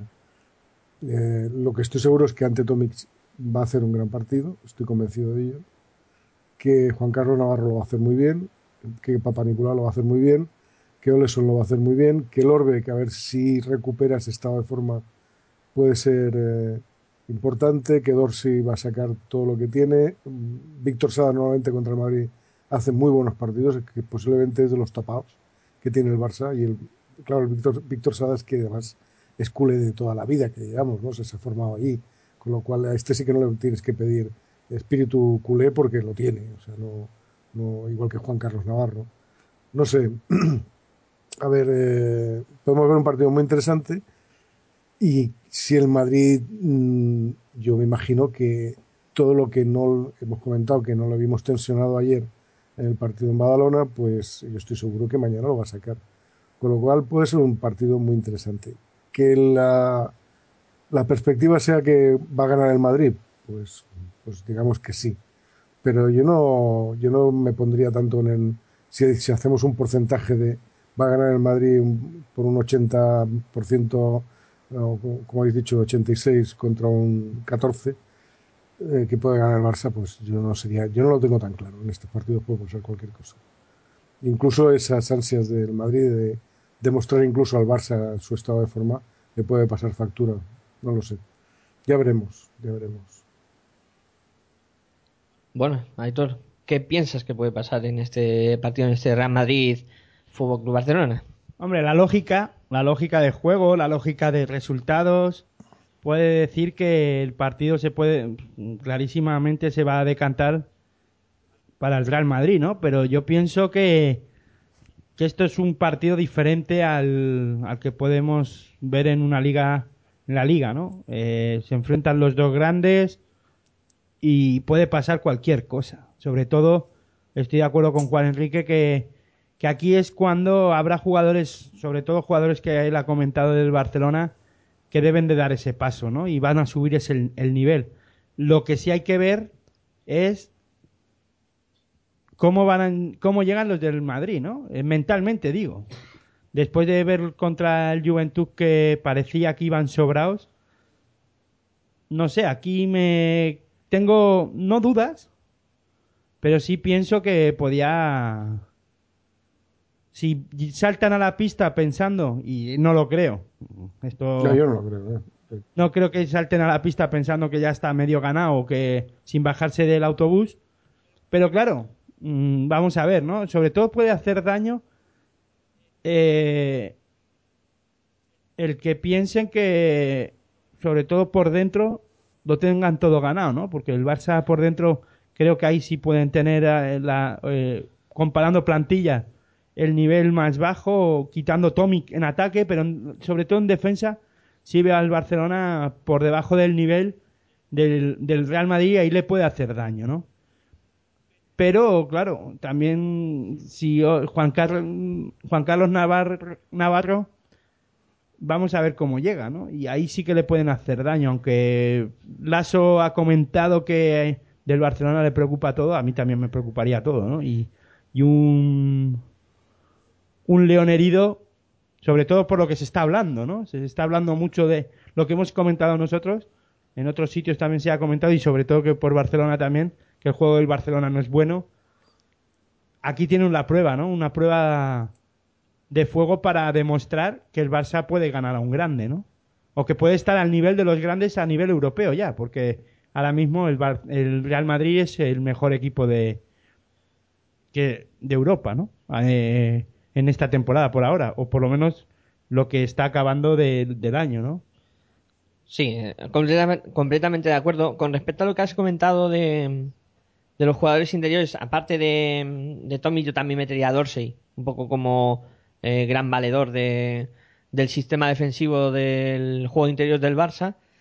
Eh, y luego ver también mm, las más dudas, ¿no? O, o esas dudas que pueden provocar jugadores como Lampe, Lam, Nachbar, eh, Rasen Lorbeck, eh, que siempre Hombre, son- Lorbeck ya contra Herbalife jugó a un gran nivel y yo creo que de Lorbeck, hombre, el- la duda que está a ver si está físicamente para aguantar un, un envite como este, ¿no? Y Sí. luego Lampe y, y Nasbar, lo que, em, aparte mentalmente tienen que estar muy bien, sobre todo Lampe. Yo creo que es un jugador Lampe que se crece en estos partidos. Y como he hablado además del tema de las estadísticas, este es un partido para lucirse. Exactamente. Eh, es un partido para lucirse y puede ser un partido para él, ¿no? Ver- Veremos a ver. Y para Nasbar. Y para Nasbar. Que Nasbar también ha tenido, es muy irregular, ha tenido partidos de, de escándalo en cuanto a valoración, ha hecho eh, números eh, realmente increíbles y luego tiene una temporada muy irregular. Eh, lo que has comentado de, de Navarro, pues será una de las eh, claves del partido, ¿no? Ver cómo está Navarro y ver eh, si es capaz de, romper la defensa del, del Real Madrid con, con su tiro exterior o con sus amenazas de, penetración con bomba. Veremos a ver. Eh, luego, yo, eh, para mí a día de hoy, pues claramente favorito el Real Madrid. Aunque, eh, como habéis comentado, nunca se sabe lo que puede pasar en este tipo de partidos, ya que eh, son dos equipos con una plantilla tan amplia y con tanta calidad en, en sus hombres que cualquiera te puede marcar el devenir del partido o cualquiera eh, te puede hacer daño, ¿no? Y ver, veremos a ver. Eh, será algo que mañana a partir de las 7 menos cuarto estaremos aquí para contarlo eh, y para vivirlo en Radio Esperantia. Pues en, en directo el partido lo daremos con nuestro estilo particular. Y bueno, llega la hora de, de descubrir eh, la sorpresa. Aitor, ya, ya lo puedes decir. Venga, No, coméntalo. no, no, no, te lo dejo a ti y empieza ya con ello, ¿no? Bueno, venga. Pues. Es que me da vergüenza. Te da vergüenza. Eh, Mira, Juan, se, se quiere reír, pero no puede, por, por el gripazo que, que ha cogido. Eh, bueno, la sorpresa que os teníamos eh, reservada para el programa de hoy era, pues, realizar un, un resumen o un repaso. Hombre, la idea era hacer un resumen no, como todas las temporadas o como todos los años, un resumen de, de- de lo que ha pasado durante eh, el ciclo baloncestístico en el 2013. Pero claro, eh, como la jornada de baloncesto no para, pues decidimos decir, bueno, pues en vez de hacer un amplio resumen de la temporada en, en hora y media, pues lo hacemos en, no sé, ¿cuánto tenemos? en media hora. horita o así. Vamos a tratar de hacer un resumen de lo que ha sido el eh, curso baloncestístico de, de este 2013, que comenzaba lo en enero. bueno y lo malo, ¿no? Sí, lo bueno y lo malo. Eh, esto comenzaba en enero, mm, con poco movimiento, hay poca actividad, la verdad, en, en el mes de enero. No hay ninguna final, no hay grandes, eh, no Bueno, pasan grandes cosas. Sí, puede pasar pues lo que está pasando ahora, ¿no? Buscar una plaza para la Copa. Sí, todos los equipos peleando por, eh, por buscar una posición en, en la Copa del Rey, pero vamos, eh, en tema de destacar eh, cosas importantes, eh, no, no hay mucho que destacar. En febrero sí, en febrero ya comienzan a pasar cosas. En, en principio de febrero, pues eh, esas competiciones que nosotros tratamos como eh, la Leforo, la Les Plata, eh, empiezan a disputar sus, sus finales y en este caso final de Copa del Príncipe ganada por el, el Fort Burgos a River Andorra, los dos equipos que el año pasado estuvieron peleando todo el rato eh, por ver quién se lleva gato al agua, pues en este primer envite que tuvieron, Copa del Príncipe disputada en, en Andorra y victoria para, para el Fort Burgos. Eh, la Copa de Coplata se la llevaba el, el Ceba Guadalajara, eh, que se imponía la Unión eh, Financiera Oviedo Baloncesto y eh, se disputaba también la Copa del Rey en este mes tan copero, que suele ser febrero, que es en la cual se imponía el Barcelona ah, en, en esa final contra Valencia. En marzo la Copa de la Reina, ¿no? Exacto. En marzo eh, continuamos con el repaso con la Copa de la Reina, eh, ganada en este caso por el eh, Rivas Ecopolis al imponerse al eh, Perfumerías Avenida de, de Salamanca. En algo que, bueno, desaparecido el Ros Casares, pues se quedan estos dos equipos como máximos exponentes del, del baloncesto femenino. Bueno, este, esta temporada Canarias está por ahí también. Canarias, el año A pasado ver qué pasa con él. parecía que Spar Unigirona podía ser un poco alternativa, eh, pero bueno, de momento son ellos dos los que los que mandan en las competiciones. Y con eso se cerraba el ciclo de copas, que prepararos porque en un mes y, poco ya estaremos con todas las copas en marcha. Y tenemos intención de estar en Málaga a ver si hay suerte y todo nos cuadra bien para que los dos podamos estar en ese Fernando eh, en ese Martín Carpena eh, llevando la magia del baloncesto que sería bastante bonito porque yo copas con Aitor no he hecho todavía bueno sí la de Sí, Barcelona La, de Barcelona. la de Barcelona sí la pudimos hacer juntos pero luego he estado solo en varias de ellas y Dos en Bilbao y una en, no, una en, Bilbao y otra en Vitoria. ¿no? Exacto, dos copas del rey que he hecho yo en solitario. Me gusta hacerlas más en compañía, que así podemos ir a por los eh, Si los dioses se alinean y eso, pues tal vez podamos estar.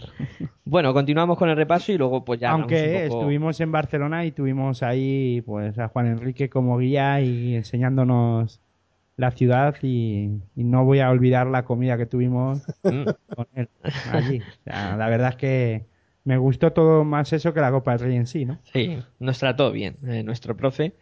Estamos esperándole por aquí para poder de- devolver eh, La los agasajos. Sí.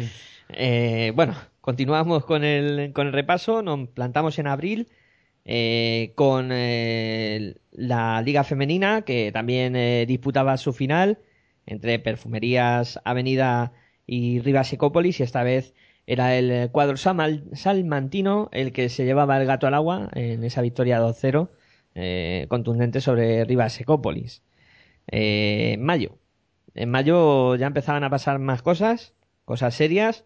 Se decidían ya los playoffs de la Liga Andesa ACB, eh, con dos grandes animadores que fueron Herbalife eh, Gran Canaria y CAI Zaragoza, que se cargaron a los grandes, entre comillas, a Vitoria y a... eh, Sí, pero ya nos hemos cargado la Euroliga también. No, no, no, la Euroliga viene ahora. Ah, vale. en este mes de mayo. Si es que pa- está pasando el Sí, año sí, muy rápido. Está, está el año que, vamos, que va echando chispas. Eh, por cierto, lo que sí que me he pasado, y gracias a todo por, por decirme que Eh, la si no- Eurocup. la Eurocup. La Eurocup que sí se disputó en abril. Eh, entre- llegó Bilbao. Llegó Bilbao a esa final y perdió, perdió. contra Lokomotiv eh, Kuban en esa final que se disputó. Un Lokomotiv Cuban que ahora en Euroliga está muy, muy bien. Está bien, está bien. Eh, bueno, pues hablando de los playoffs, eh, con ese Herbalife y CAI Zaragoza que fueron los grandes animadores, eliminando a Valencia Basket y, y al eh, conjunto vitoriano. Eh, también en, en mayo se decidió el campeón de la Deco Plata, que fue el Palma Air Europa, que con esto tenía plaza para poder ascender, aunque finalmente no pudo hacer eso, eh, que vencía en la final al, al Clínica Rincón. Qué raro. el verano fue convulso. Eh, la Euroliga, que se imponía por segundo año consecutivo el Olympiacos del señor Spanuli, porque a este, es- a este hay que llamarle señor, a Spanulis, eh, que volvía a repetir eh, título y veremos a ver si, como dice la canción, no hay dos sin tres. Un Spanulis que estuvo a punto de firmar por Barcelona y al final pues se quedó en- eh, por el Pireo otra vez. Sí, allí se quedó eh, Spanulis. eh, el señor Spanulis, según... Señor Spanulis. Hay que decir el señor porque eh, para mí es un señor, vamos. Eh, vencía en la final del Olympiacos al, al Real Madrid. Veremos a ver si el Real Madrid este año da el pasito que le queda y se puede llevar el eh, título. Llegamos a junio, donde se acababan eh, por decidir eh, ya los triunfos que, que nos quedaban, por saber. Campeón de la Decoro, un equipo que este año ha desaparecido, que es el Lucentum Alicante, que vencía en... Bueno, no ha desaparecido. Bueno, está jugando en Primera está Nacional. en Primera Nacional, es verdad. Eh, no hay que decir que ha Y desaparecido. va líder con diferencia. Ah, no hay que decir que ha desaparecido porque eh, evidentemente está jugando en, en Primera Nacional, como dice Aitor, y que como veis eh, tiene siempre muy bien la nota al lado para eh, rectificar mis errores. No, está en mi cabeza nada más. Y hay que decir que Lucentum, o en este caso Alicante, está bien cl- clasificado en, ahí en la primera nacional eh, de, de la zona de Valencia y Alicante y va líder con diferencia. Pues veremos a ver si, si consigue el ascenso. Eh, ganaba Lucentum eh, la liga, ganaba el Real Madrid. No, Lucentum no ganaba la liga. eh, La liga la ganó por Eso, Burgos. ganaba Fort Burgos y el playoff eh, lo conseguía ganar el, el Lucentum Alicante. El Madrid ganaba la Liga Endesa ACB. Es así. Derrotando al Fútbol Club Barcelona en el quinto partido. Y último. Y último. eh, eh, Miami Heat era campeón de la NBA. eh, LeBron James eh, alarga su racha de anillos. En junio se producía una noticia muy triste. Es que nos dejaba eh, Manel Comas, un tipo importante en, en esto del, del básquet. Eh, fue un mes triste por eso, donde se decidió todo. Y luego llega el veranito, el veranito que suele servir para año tras año que las selecciones eh, masculinas y femeninas en todos sus en todas sus categorías pues eh, disputen eh, europeos o mundiales con un verano también con muchos éxitos para eh, los equipos de formación de la selección española con múltiples medallas Pero antes de eso no consiguió la femenina la medalla de oro. Eh, sí, sí, el, el primer eh, triunfo fue La la, absoluta. medalla- sí, la selección eh, absoluta de, de chicas que conseguía la medalla de oro. Ese era el primero, o sea, el, el primero que venía a, a meterse Pero aquí. no, era- no son inferiores. No, no, no, son inferiores. Claro, yo he dicho mal, son inferiores y, y senior también. Aclara eso que nos metemos en un. Eso. A ver, hay que decirlo bien. Eh, categoría senior y e inferiores, en este caso. Eh, pues eso, comenzaba con el triunfo de, de las chicas eh, senior con esa medalla, medalla de oro en, en el ¿Y europeo. por qué no es femenina absoluta? Femenina absoluta, sí, o masculina absoluto, o equipo senior, eh, como quieras llamarlo. Es que ¿Cómo esto- queda esto mejor, Juan Enrique? Tú que... Aclara la duda, Juan Enrique, venga. Juan Enrique, yo creo que se ha mutado y ahora mismo no, no le podemos escuchar. Perdón, que me estaba mutado, ciertamente. Sí, aclara la Yo me duda. quedo con femenina absoluta. Femenino absoluto. Venga, pues lo llamaremos así. Femenino absoluto. Hombre, claro. Y- Queda más serio, ¿no? y al otro- Eso es senior. Y al otro masculino absoluto. Venga. Bueno, pues como decía, un verano lleno de éxitos. Qué quisquilloso me he vuelto. Sí, estás, estás a la que salta, ¿eh?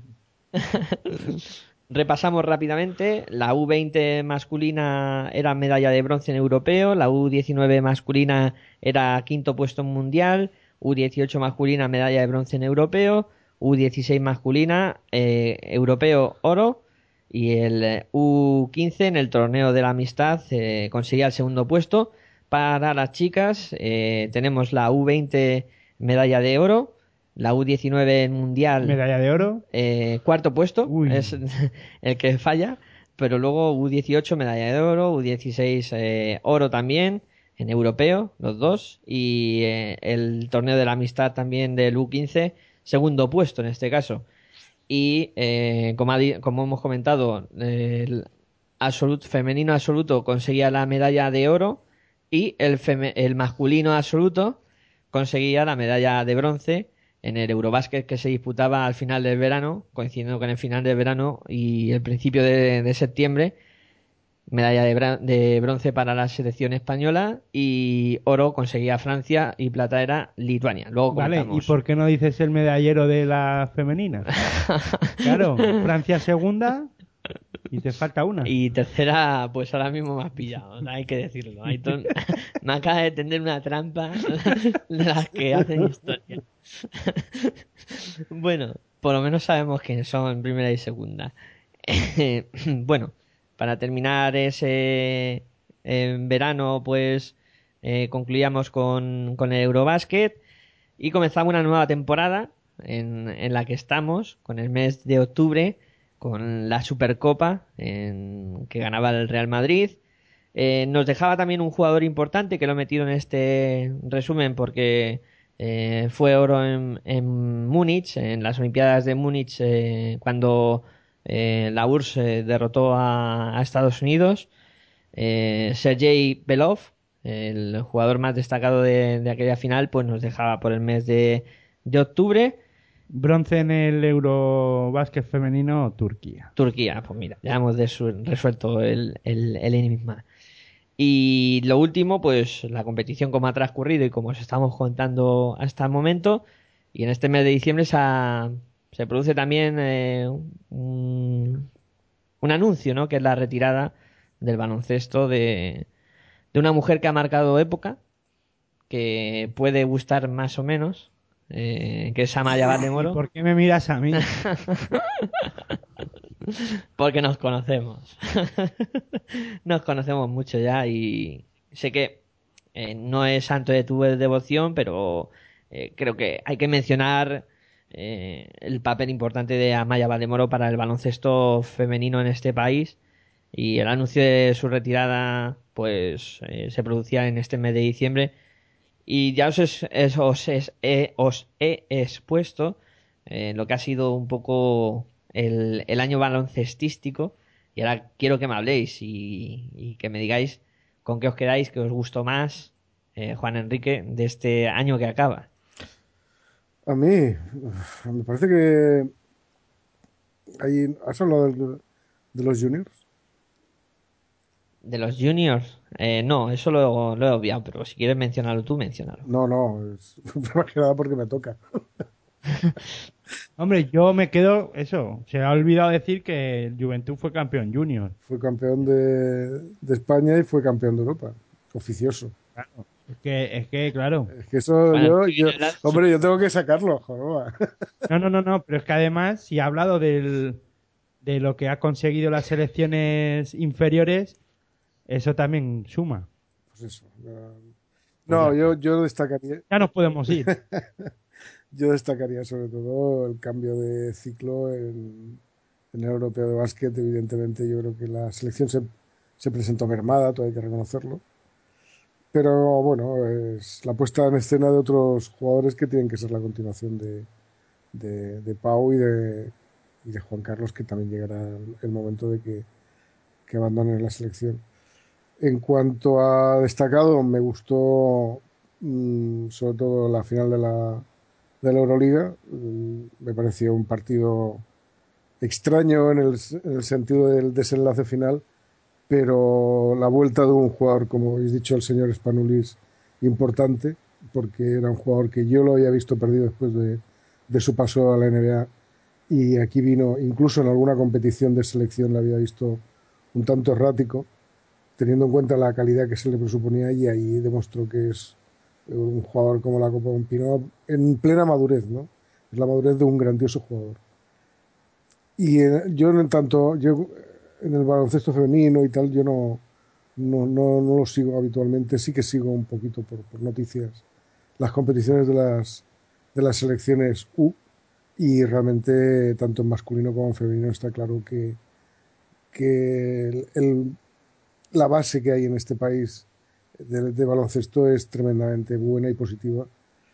Pero bueno, eh, y que eh, lo triste es que, por ejemplo, en el caso del baloncesto femenino, pues se produzcan desapariciones de equipos como, como el que se ha producido. ¿no? Además, un equipo realmente importante en Europa. ¿no? Pues es lo triste ¿no? que, que, que pase esto con el, el aspecto negativo. ¿no? Que es, lo, es la, la- lo triste que le pasa al baloncesto, ¿no? que siendo teniendo esa base, esa gran base, a pesar de tener tan poco seguimiento, yo soy el primero que me, me pongo en ello, eh, pero no solamente por, por, la, por los aficionados, sino también por la poca importancia que tiene el el deporte base en este país, a no ser que sean iniciativas, eh, digamos, no oficiales, sino iniciativas casi, entre comillas, privadas o a algún loco que se ponga en ello, pero el deporte base tiene muy poco seguimiento. Después, claro, pensar que eso es el futuro para, para la, la gran competición, pues es muy triste. ¿no? Pero aquí sí que se demuestra que en, deporte base, en este deporte base se tiene una- unas grandes generaciones. Que es a través de- que los entrenadores o las, los clubes que se dedican a ello realmente hacen un grandioso trabajo. Lástima que después pues no se refleje en el seguimiento. Y me quedaría, pues digamos, con, ya he contado todo lo positivo y lo negativo. ¿no? Para, para mí lo más importante ha sido eso. Bueno, Aitor, ¿tú con qué te quedas? ¿Con qué te quedas en este año baloncestístico que, que estamos cerrando? Hombre, para no coincidir con Juan Enrique, y bueno, para no coincidir, no, no, no es que no quiera coincidir, sino para no repetirme, me, que- me quedo con todo lo que ha dicho él y añadiría, ¿no? Añadiría sobre todo, haciendo memoria ahora sí, porque ni yo no me he traído nada preparado y, todo lo hago de memoria, me quedo con la final de baloncesto, con la final de la Liga Endesa CB, ¿no? Para mí eh, fue una muy interesante, aunque parecía que el Madrid la iba a ganar de calle y lo, lo hablaba, lo hablábamos incluso aquí, lo incluso ahí había una apuesta por ahí en la que no iba a llegar la final a un sitio o a otro, ahora no recuerdo bien aquella apuesta, pero llegamos a ese quinto partido y fue muy, muy emocionante. Y eso que tampoco es de mi devoción que sean Madrid y Barcelona los que se enfrenten en este tipo de, de finales, ¿no? No soy muy amante de ello, pero bueno, como es lo que toca y, y cada vez va a tocar más veces, pues me, me hago la idea, pero la verdad es que nos, nos dedicaron una buena una buena final y para mí yo me quedo con eso, ¿no? En lo positivo. ¿Y ahora hay que hablar de lo negativo o, o lo... Sí, sí, decís también lo, lo negativo. Bueno, yo me quedo con el bajo nivel del Eurobásquet. Me quedo con ese bajo nivel, aunque Francia jugó un buen baloncesto en algunos momentos, en algunas fases. España también tuvo su, su buen nivel, o por lo menos ganaba partidos así de calle, pero tampoco es que jugara un baloncesto muy... Jugaba un baloncesto práctico, pero tampoco muy bueno, sobre todo en momentos claves y sin hacer un buen papel, creo que sin jugar a un gran nivel, consiguió una medalla de, de bronce y me quedo en lo negativo, sobre todo el ese nivel, el nivel y la crisis de baloncesto de Grecia. Yo creo que con esos jugadores o con esas jóvenes promesas que tiene el baloncesto griego, para mí creo que dejó mucho que mucho que desear y sí me quedo también bueno pues hay que destacar no de ese y sobre todo eh, lo de Grecia y me quedo con lo peor también el nivel de baloncesto que pudo dejar o que dejó Serbia no yo creo que entre Grecia y Serbia dos selecciones europeas muy importantes deja mucho que desear y no hablo de Rusia porque y de Rusia y de Turquía pero vamos es que si no no acabo No, no, es que yo creo que no, ahí tienes razón, eso lo apunta como negativo. Pero estoy de acuerdo que el, el bajo nivel de baloncesto del europeo es- a pesar de que habían equipos, como has dicho bien, pero tampoco eran excesivamente brillantes. Eh, No, no, es que no, es que ahora mismo si coges así repasando el Eurobásquet es que no te quedas con nada así. No. Decir, porque Francia sin jugar a un baloncesto a un gran nivel consigue ganar uno- un, un europeo sin hacer nada. Es que la final, fíjate, Francia-Lituania 80-66 acabó, ¿no? Sí, no, no, no fue, no fue para enamorarse eh, ni de un jugador, ni siempre que habíamos encontrado algún, alguna perla que nos haya llegado a interesar y aquí yo no me no recuerdo nada de no recuerdo ni un jugador como en su día fue eh, a ver si me ha ido el nombre, coño, el ruso aquel que está en, en Memphis. Kirilenko. No, Kirilenko no, el Svez. Sved, Ah, Sved que, que ah, me, me gustó el primer año que lo vi, dije, joder, qué tío más interesante. Más, aquello que hay jugadores que te llaman la atención, ¿no? Eh, Valanciunas, el, también el primer año. Siempre ha habido un jugador que dices, oye, son interesantes y tal. Yo no recuerdo nada que me llegara a enamorar de, de este, de este Eurobasket. Y, de- Yo, y en el, en el aspecto negativo, evidentemente, la decepción de Turquía, Rusia, Serbia y Grecia, estoy totalmente de acuerdo con, con Héctor. La decepción porque se les supone un mayor nivel del que demostraron y que las primeras de cambio se quedaran fuera no era, no era normal. yo por alumbrar algo de luz en, en el aspecto positivo en el Eurobasket, eh, sí me quedaría pues con Italia hasta que se, se desinfló eh, y con Aradori y Gentile que me parecieron eh, dos jugadores Sí, soberbios. yo creo que si nos podemos quedar con algo positivo en eso es Gentile. para sí, mí. pero hubiese tenido más. eh, nos hubiese llamado más la atención si hubiese podido continuarlas. ¿no? O sea, si Tele hubiese llegado más, más, más allá, ¿no? más adelante. Claro, quedarse. Sí, que encima desta- pero fijaros al nivel que podíamos que estaba está aquí se refleja, refleja el nivel, ¿no? Que destacamos a un jugador en el que no pasó ni a cuartos de final. Oye, pasó a cuartos y Sí, se quedó quedó ahí. octavo al final. Octavo cuando parecía que podía jugar hasta los Juegos Olímpicos, vamos, o Mm, el Mundial. el Mundial. Eh, pues sí, eso demuestra un poco el, el nivel. Eh, yo en lo positivo me quedo con lo que habéis comentado también. Eh, coincido bastante con vosotros, tema Euroliga. eh, la Liga Andesa CB, la final que fue muy bonita. Bueno, y también destacar la final de la Final Four con el Real Madrid Olympiacos, un partido en que, oye, ah, viendo el nivel, incluso si el, el, eh, la Euroliga puede desenganchar, yo creo que con finales como esa, pues van enganchando, ¿no? Poco a poco otra vez al baloncesto europeo, aunque podemos entrar a valorar que el sistema de competición podría ser de otra manera, incluso pues deberíamos de ir abriendo el abanico de equipos otra vez. Que vamos, en lo negativo, si queremos añadir, pues un cero a la Federación Española de Baloncesto, a pesar de, de lo que se está consiguiendo, y estoy de acuerdo, y lo he dicho, lo he destacado. También destaco lo que ha dicho Juan Enrique, que se está haciendo un gran trabajo, pero es un gran trabajo de club, creo, y no de tanto de la federación, aunque ayude, ¿no?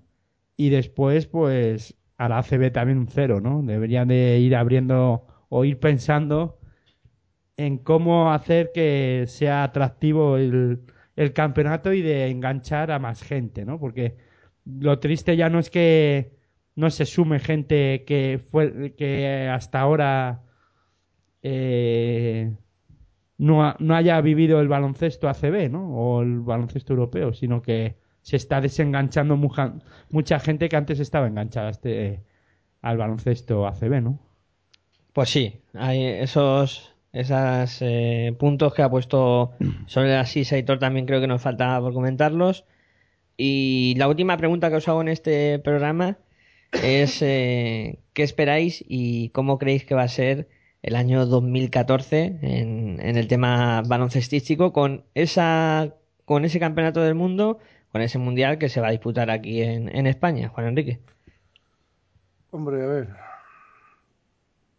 Mm, Respecto al campeonato del mundo, vamos a ver, yo creo que quién se lo tiene que tomar en serio. eh, ya veremos quién se apunta, porque aquí veremos si los Ibaka y Pau Gasol sobre todo quieren venir aquí. Yo lo creo, yo lo dudo.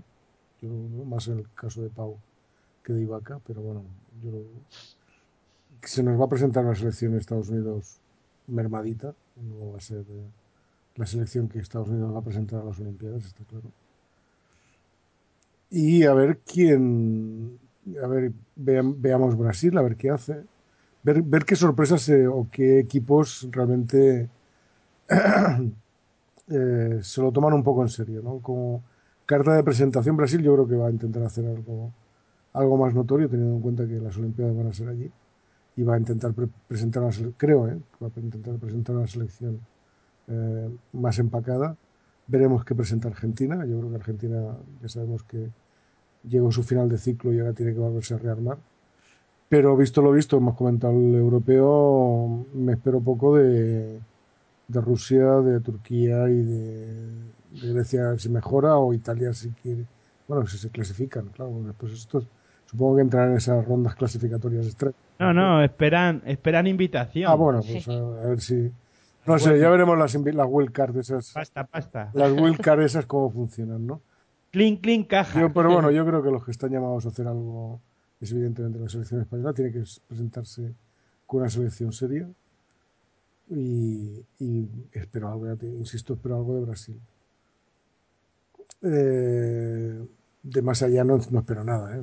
Ya te digo que todo lo demás, mm, como es un, para mí es un campeonato que los que, digamos, de alguna manera animan el cotarro, que son los americanos, no se lo toman nada en serio, pues no me espero gran cosa de ellos. Por lo demás, espero que Valencia siga animando este final de esta liga eh, lo suficiente como para poner unos poquitos más de apuros a este súper potente Real Madrid. Y mm, veremos cómo se resuelve el caso eh, laboral Cucha y cómo se resuelve lo de lo de Bilbao que son las para mí las dos grandes incógnitas y espero que mi equipo no pierda categoría eso es lo único que espero no por lo demás eh, bueno yo creo que vamos a tener un- una Copa del Rey interesante como siempre evidentemente. Y ya te digo espero un- una, una Euroliga que me engancharé ya en, en playoff. No me voy a enganchar antes si me engancho y si ya veremos si en playoff me engancho del todo. Pero sobre todo sí que veré la Final Four y espero tener una gran Final Four como la del año pasado sobre todo la, que haya una final que Euroliga sí que está haciendo me parece grandes finales últimamente. Yo no sé si el- aquella que ganó de 40 no sé si fue Maccabi o me acuerdo que fue un poco desastroso. Pero a, Sí, ma- a partir de ahí yo creo que han habido grandes finales cada año ¿no? y grandes partidos. Llegará quien llegará han sido unas finales de, de esas que de esas que de, de esas que enganchan a la gente ¿no? al, al baloncesto. Porque han sido grandes finales incluso la última que con ese giro dramático que dio el partido después del primer cuarto parecía que el Madrid iba a arrasar y ese giro dramático pues fue muy muy divertido para evidentemente para los del Madrid no pero para, para la gente que nos gusta el baloncesto fue realmente un gran partido pues algo así me espero. Como mínimo como mínimo eh, que se repita esa final o, o parecida a las últimas Bueno, y tú, Aitor, ¿qué, qué esperas de este 2014 en el tema baloncestístico? Bueno, yo primero espero que ya por fin consigan la Liga Andesa ACB elegir presidente ejecutivo. Eso es lo primero que, que, deben de, o es lo que espero que consigan hacer, que se pongan de acuerdo en algo, porque es que veo que, que ni en eso ya se están poniendo de acuerdo. No saben quién tiene que dirigir o presidir eh, dicho estamento o empresa privada, porque hay que decirlo. Pero sería estaría bien que se pusieran de acuerdo al menos en eso, ¿no? Y a partir de ahí, pues, ¿qué espero más? Pues que Federación Española y ACB, después de todo, de que elijan al presidente de la, de la ACB, el presidente ejecutivo, como digo, se sienten y arreglen el tema de ascensos y descensos, que lo pongan clarísimo. Eso es lo que yo espero y, y nada, luego el tema del mundial, pues que espero que haya un gran nivel de, de juego y que, que al menos nos podamos divertir. Además es un torneo en el que no, no decide nada, ¿no? O sea, solo el campeón va a las Olimpiadas y el resto, pues nada, porque luego hay Eurobasket. Y es un torneo importante porque es campeón del mundo, pero el premio es menor, ¿no? Pero bueno. Y después, mm, es que no espero gran cosa más. Que no se repita una final Barça-Madrid y que pueda ser Valencia-Unicaja, ¿no? En la Liga Andesa ACB.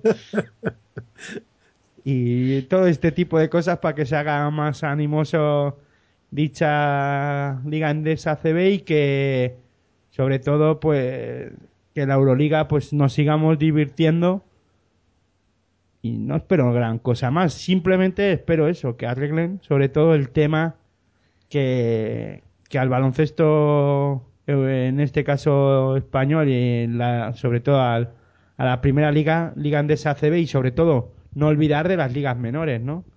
Porque creo que es otra de las cosas que deberían de, de hacer una buena pirámide y desde la, de más arriba hacia abajo, pues sabemos que lo económico es importante, pero hay que, en casos de que la economía no está muy bollante, pues lo que hay que hacer es inventarse algo, ¿no? Y buscar que el poco dinero que pueda haber, repartirlo equitativamente, que eso ya sería la hostia. Yo creo que equitati- equitativamente es malo.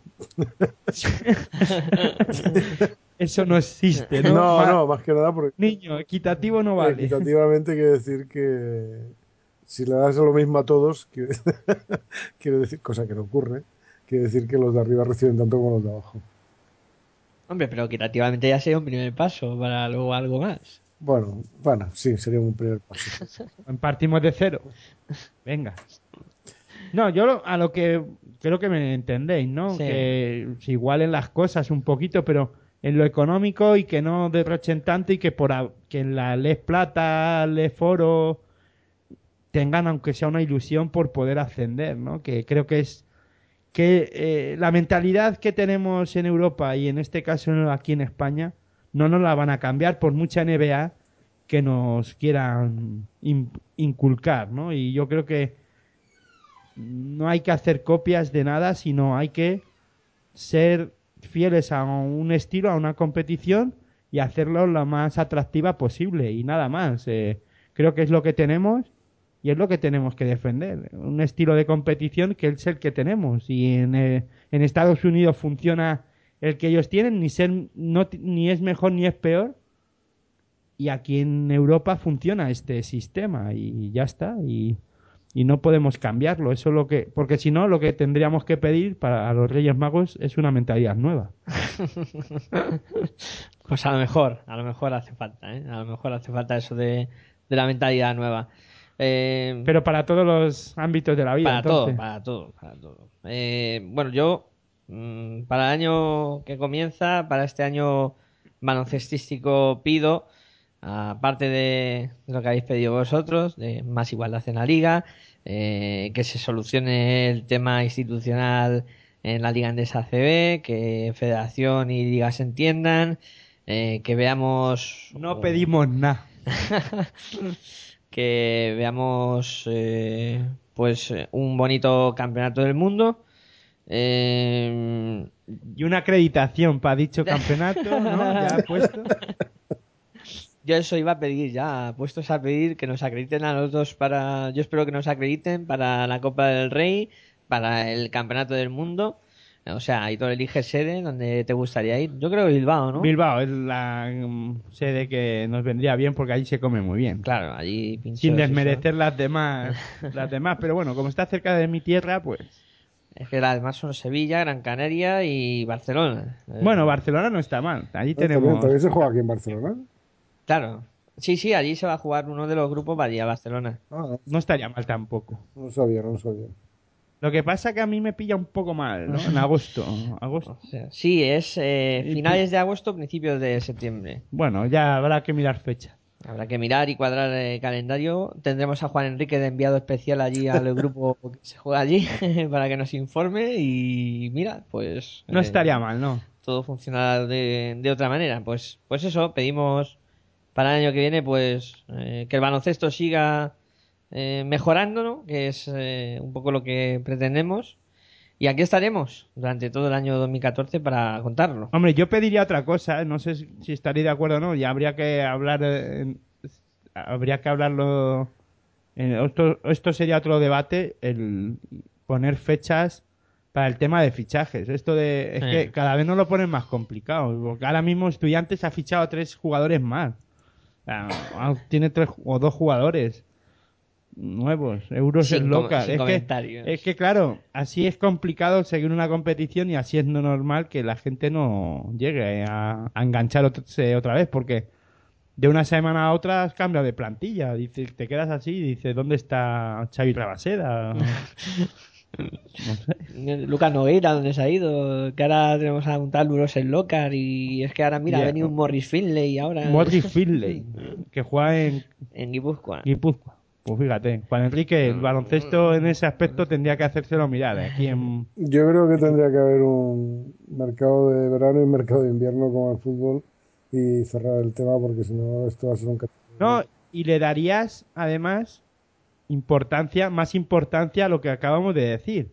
A la cantera, al trabajo de cantera que se están desarrollando muchos clubes, porque ya no solo es estudiantes y, y juventud. Cajasol también está haciendo un buen trabajo. Unicaja. Unicaja O también. sea, creo que ahí incluso ya se está mo- hasta sumando al carro. Laboral Cucha. Despacito, despacito, Laboral Cucha. o sea Labor- que- Laboral, escucha. Sí, sí, sí, está trabajando. Sí. Ya están saliendo. Esto- sí, esto sí, me- la selección. La selección junior, eh, bueno, hay en selecciones inferiores en los que ya hay jugadores que suenan de, de allí. De, De Laboral Cucha. sí, De. Laboral, escucha, me estás diciendo. Oye, Sí, esto, sí, sí, esto Obelix y Asterix era como si el cielo les cayera en la cabeza. O sea, o sea, me estáis dejando, eh, como dice vuestra, vuestra alcalde, bueno, la alcaldesa de Madrid, pasmado. Sí, sí, algo están trabajando, Sí, algo se mueve algo por se ahí, mueve, por el baloncesto vitoriano. No, sí. no, oye, cuidado, me alegro. Me alegro porque yo creo que es importante que esos clubs fuertes, eh, Barça también tiene una buena cantera, el Madrid también la, me imagino que la Sí. tiene. Madrid incluso ahora le está, está por encima de la de estudiantes. Sí, ¿eh? sí, Ojo. sí, Claro, claramente. y si normalmente tienen que, porque tienen más recursos. Y si hay un jugador bueno de estudiantes, ya lo irán a buscar, no te preocupes. Más- Sí, pero bueno, es que ya hasta que en categorías inferiores, aquí en- a nivel autonómico, ya va destacando hasta el Madrid ¿eh? en ese tipo de Ya, ya te entiendo. estudiantes. Va un poco por debajo ahora, ¿eh? va Sí. un poco a, a- a remolque. No, no, que me parece muy interesante, sobre todo, por eso que decía que ese trabajo que se hacía a nivel de deporte base, que sean estos equipos los que lo, los que lo hagan, ¿no? Que, que se, bueno, Laboral Cuxa era una cosa, bueno, Caja Laboral o Vasconia, como se quiere llamar, era una cosa que tenía absolutamente dejada la mano de Dios porque era un equipo contra- contratador o, fi- o de los que fichaban y no se preocupaban de, de- de tener un... Incluso no sé si había entendido o había oído que para la minicopa lo que hacía era montar un equipo sobre la marcha con colegios o entidades que se dedicaban a esto de... Otra cosa es que llegue alguno a debutar con Bueno, eso ya lo más complicado. Bueno, el día, eso- el día que eso ocurra quiere decir que el trabajo se lo han tomado en serio y lo han hecho bien. Yo creo que tarde o temprano, y yo creo Tendrá que, que más, salir. más temprano que tarde, eh, vamos a vivir algún debut de un chaval de la cantera de.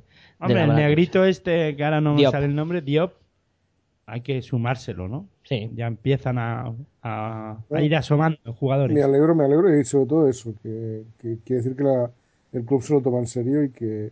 y es que yo creo que el futuro del baloncesto, para que la gente, no nos engañemos, que si, que si antes había, yo no, no lo sé, a lo mejor estoy equivocado, pero si la gente iba más a baloncesto antes es porque tenía una, una cierta identificación con los jugadores. Claro. Claro, cuando ahí tú, Eso es lo que pasa, que ahora es que no puede haber identificación porque además jugadores que pasan dos semanas aquí, dices... No, no, pero ¿y por eso te digo que cuando, cuando miras una plantilla, vamos, a coger una plantilla cualquiera, eh, la de laboral, la laboral Cucha, por ejemplo, voy a pincharla porque es que tengo, es, ya que estamos hablando de ellos, pero tú estás viendo que aquí, eh, a ver si, lo- si me lo saca, a ver, Mainoldi italiano, Nocioni teóricamente italiano, Van Robson GBR, supongo que es Gran Bretaña, Sí. Hanga, Hungría. No, Van Ronson es belga. Belga. Ah, es- es- sí, aquí no sé por qué han puesto GBR, pero bueno, es lo que pone en la página de la CB. Eh, Hamilton Yusa, Walter Pri, que es el- Walter Hodge, que no sé qué es Puerto Rico. San Emeterio, Puertorriqueño, bueno, con nacionalidad americana. San Emeterio, España, menos mal. Urtel, Francia. Jelinek, Checoslovaquia, aunque se ha formado aquí. Bielicha, Montenegro, supongo que es. Sí. Y Fabián Cases, Francia. Claro, aquí es difícil que tú te identifiques porque no has visto, no has visto crecer. Es que antes, el Madrid, el Barça tenían un montón de jugadores de, que salían de sus de sus plantillas. O sea, de sus- Pero a, pe- ¿eh? pero a pesar de eso, le sumamos también que este tipo de jugadores no se quedan una temporada, varias temporadas, porque bueno, Nocioni, bueno, pues no es eh, español, no es No, vitoriano, pero sí que se ha hecho aquí, está claro. pero al final ha- se ha tirado unas temporadas aquí, cuatro o cinco temporadas, y te puedes llegar a identificar con un estilo de juego, una forma de Sí, no, jugar. no, de- yo, porque, a ver, a ver si me entiendes. Yo, por ejemplo, eh, el caso de Jelinek, si hubiese continuado en la Peña, para mí sería un jugador tan de la Peña como, como el Guillem Vives o como Nacho Llobet, porque se han formado en la, en la casa. Yo quiero decir, no, no, no, en tan- no tanto en cuanto a las nacionalidades, pero sí el, el origen del baloncesto que estos tíos. Sí, porque a ver si me vas a decir lo contrario, lo contrario con lo que me ha costado a mí eh, pensar que jugadores como Jason Granger. Gran- Granger es jugador de cantera de estudiantes. No, no, pero que, que si tú los ves que vienen del, del equipo inferior, quiere decir que esos están formados en, en tu club, que, que no estábamos hablando de el sentimiento culé de Víctor Sada, pues está claro. ¿no? Es- él lo tiene, claro. Lo demás, eh, el Bielicha y el Hortel y, y toda esta gente, pues, hombre, antes estábamos acostumbrados a dos, tres extranjeros, que siempre se decían los americanos. Sí que existe la ley Bosman y todo esto se abre y, esto es, está abierto a, todo, a toda Europa, pero yo creo que la identificación de los jugadores con el club y la afición con los jugadores es súper importante para que la gente vaya a ver.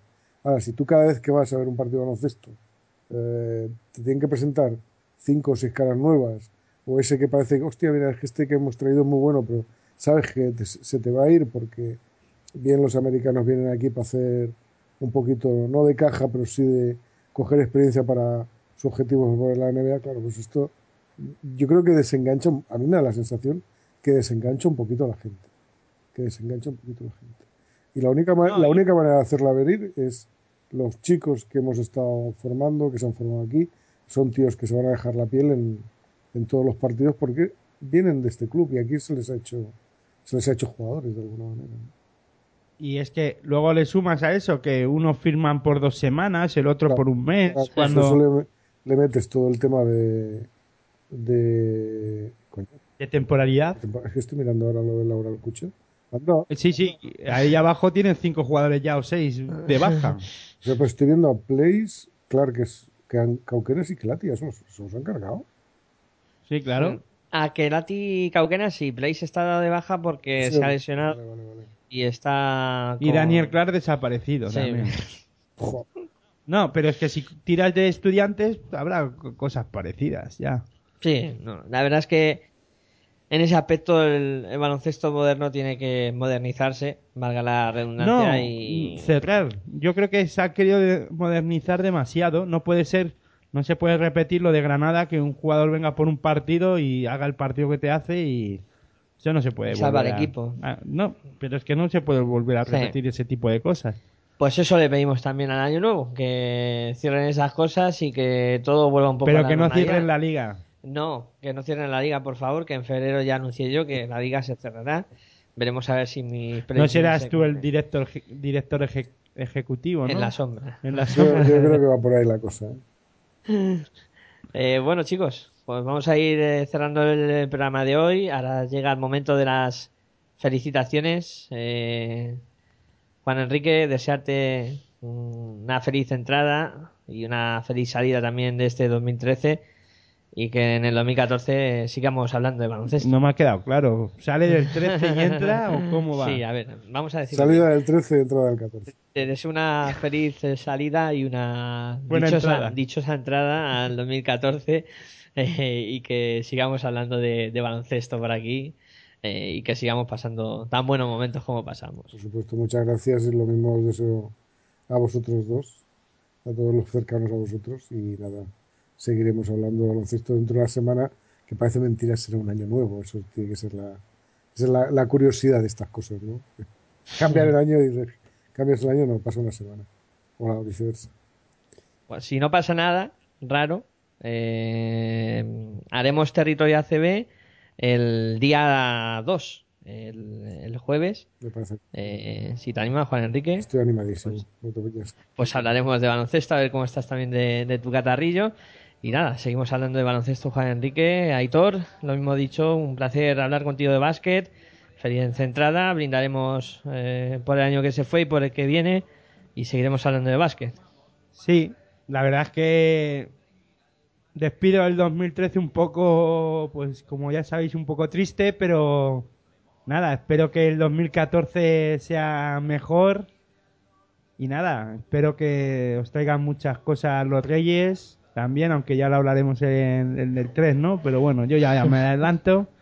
Y nada, espero que, que tengáis un feliz, una buena fe- salida, una feliz entrada y nada, buen baloncesto para todos. Bueno, pues yo también eh, me despido. No va a ser el cierre de, las retransmisiones de baloncesto, que mañana tendremos el, partido entre Real Madrid y Barcelona. A las 7 menos cuarto estaremos en directo aquí en Radio Esperantia, tu radio online de baloncesto, para llevarte ese clásico de la Liga Endesa CB. Eh, me despido, como siempre, soy Miguel Ángel, ha sido un placer. Muy buenas y hasta luego. Nosotros estamos siempre alerta, marcamos la diferencia sin haceros reverencias. Vivimos, caminamos sin aliados, amamos como soñamos, soñamos siempre armados.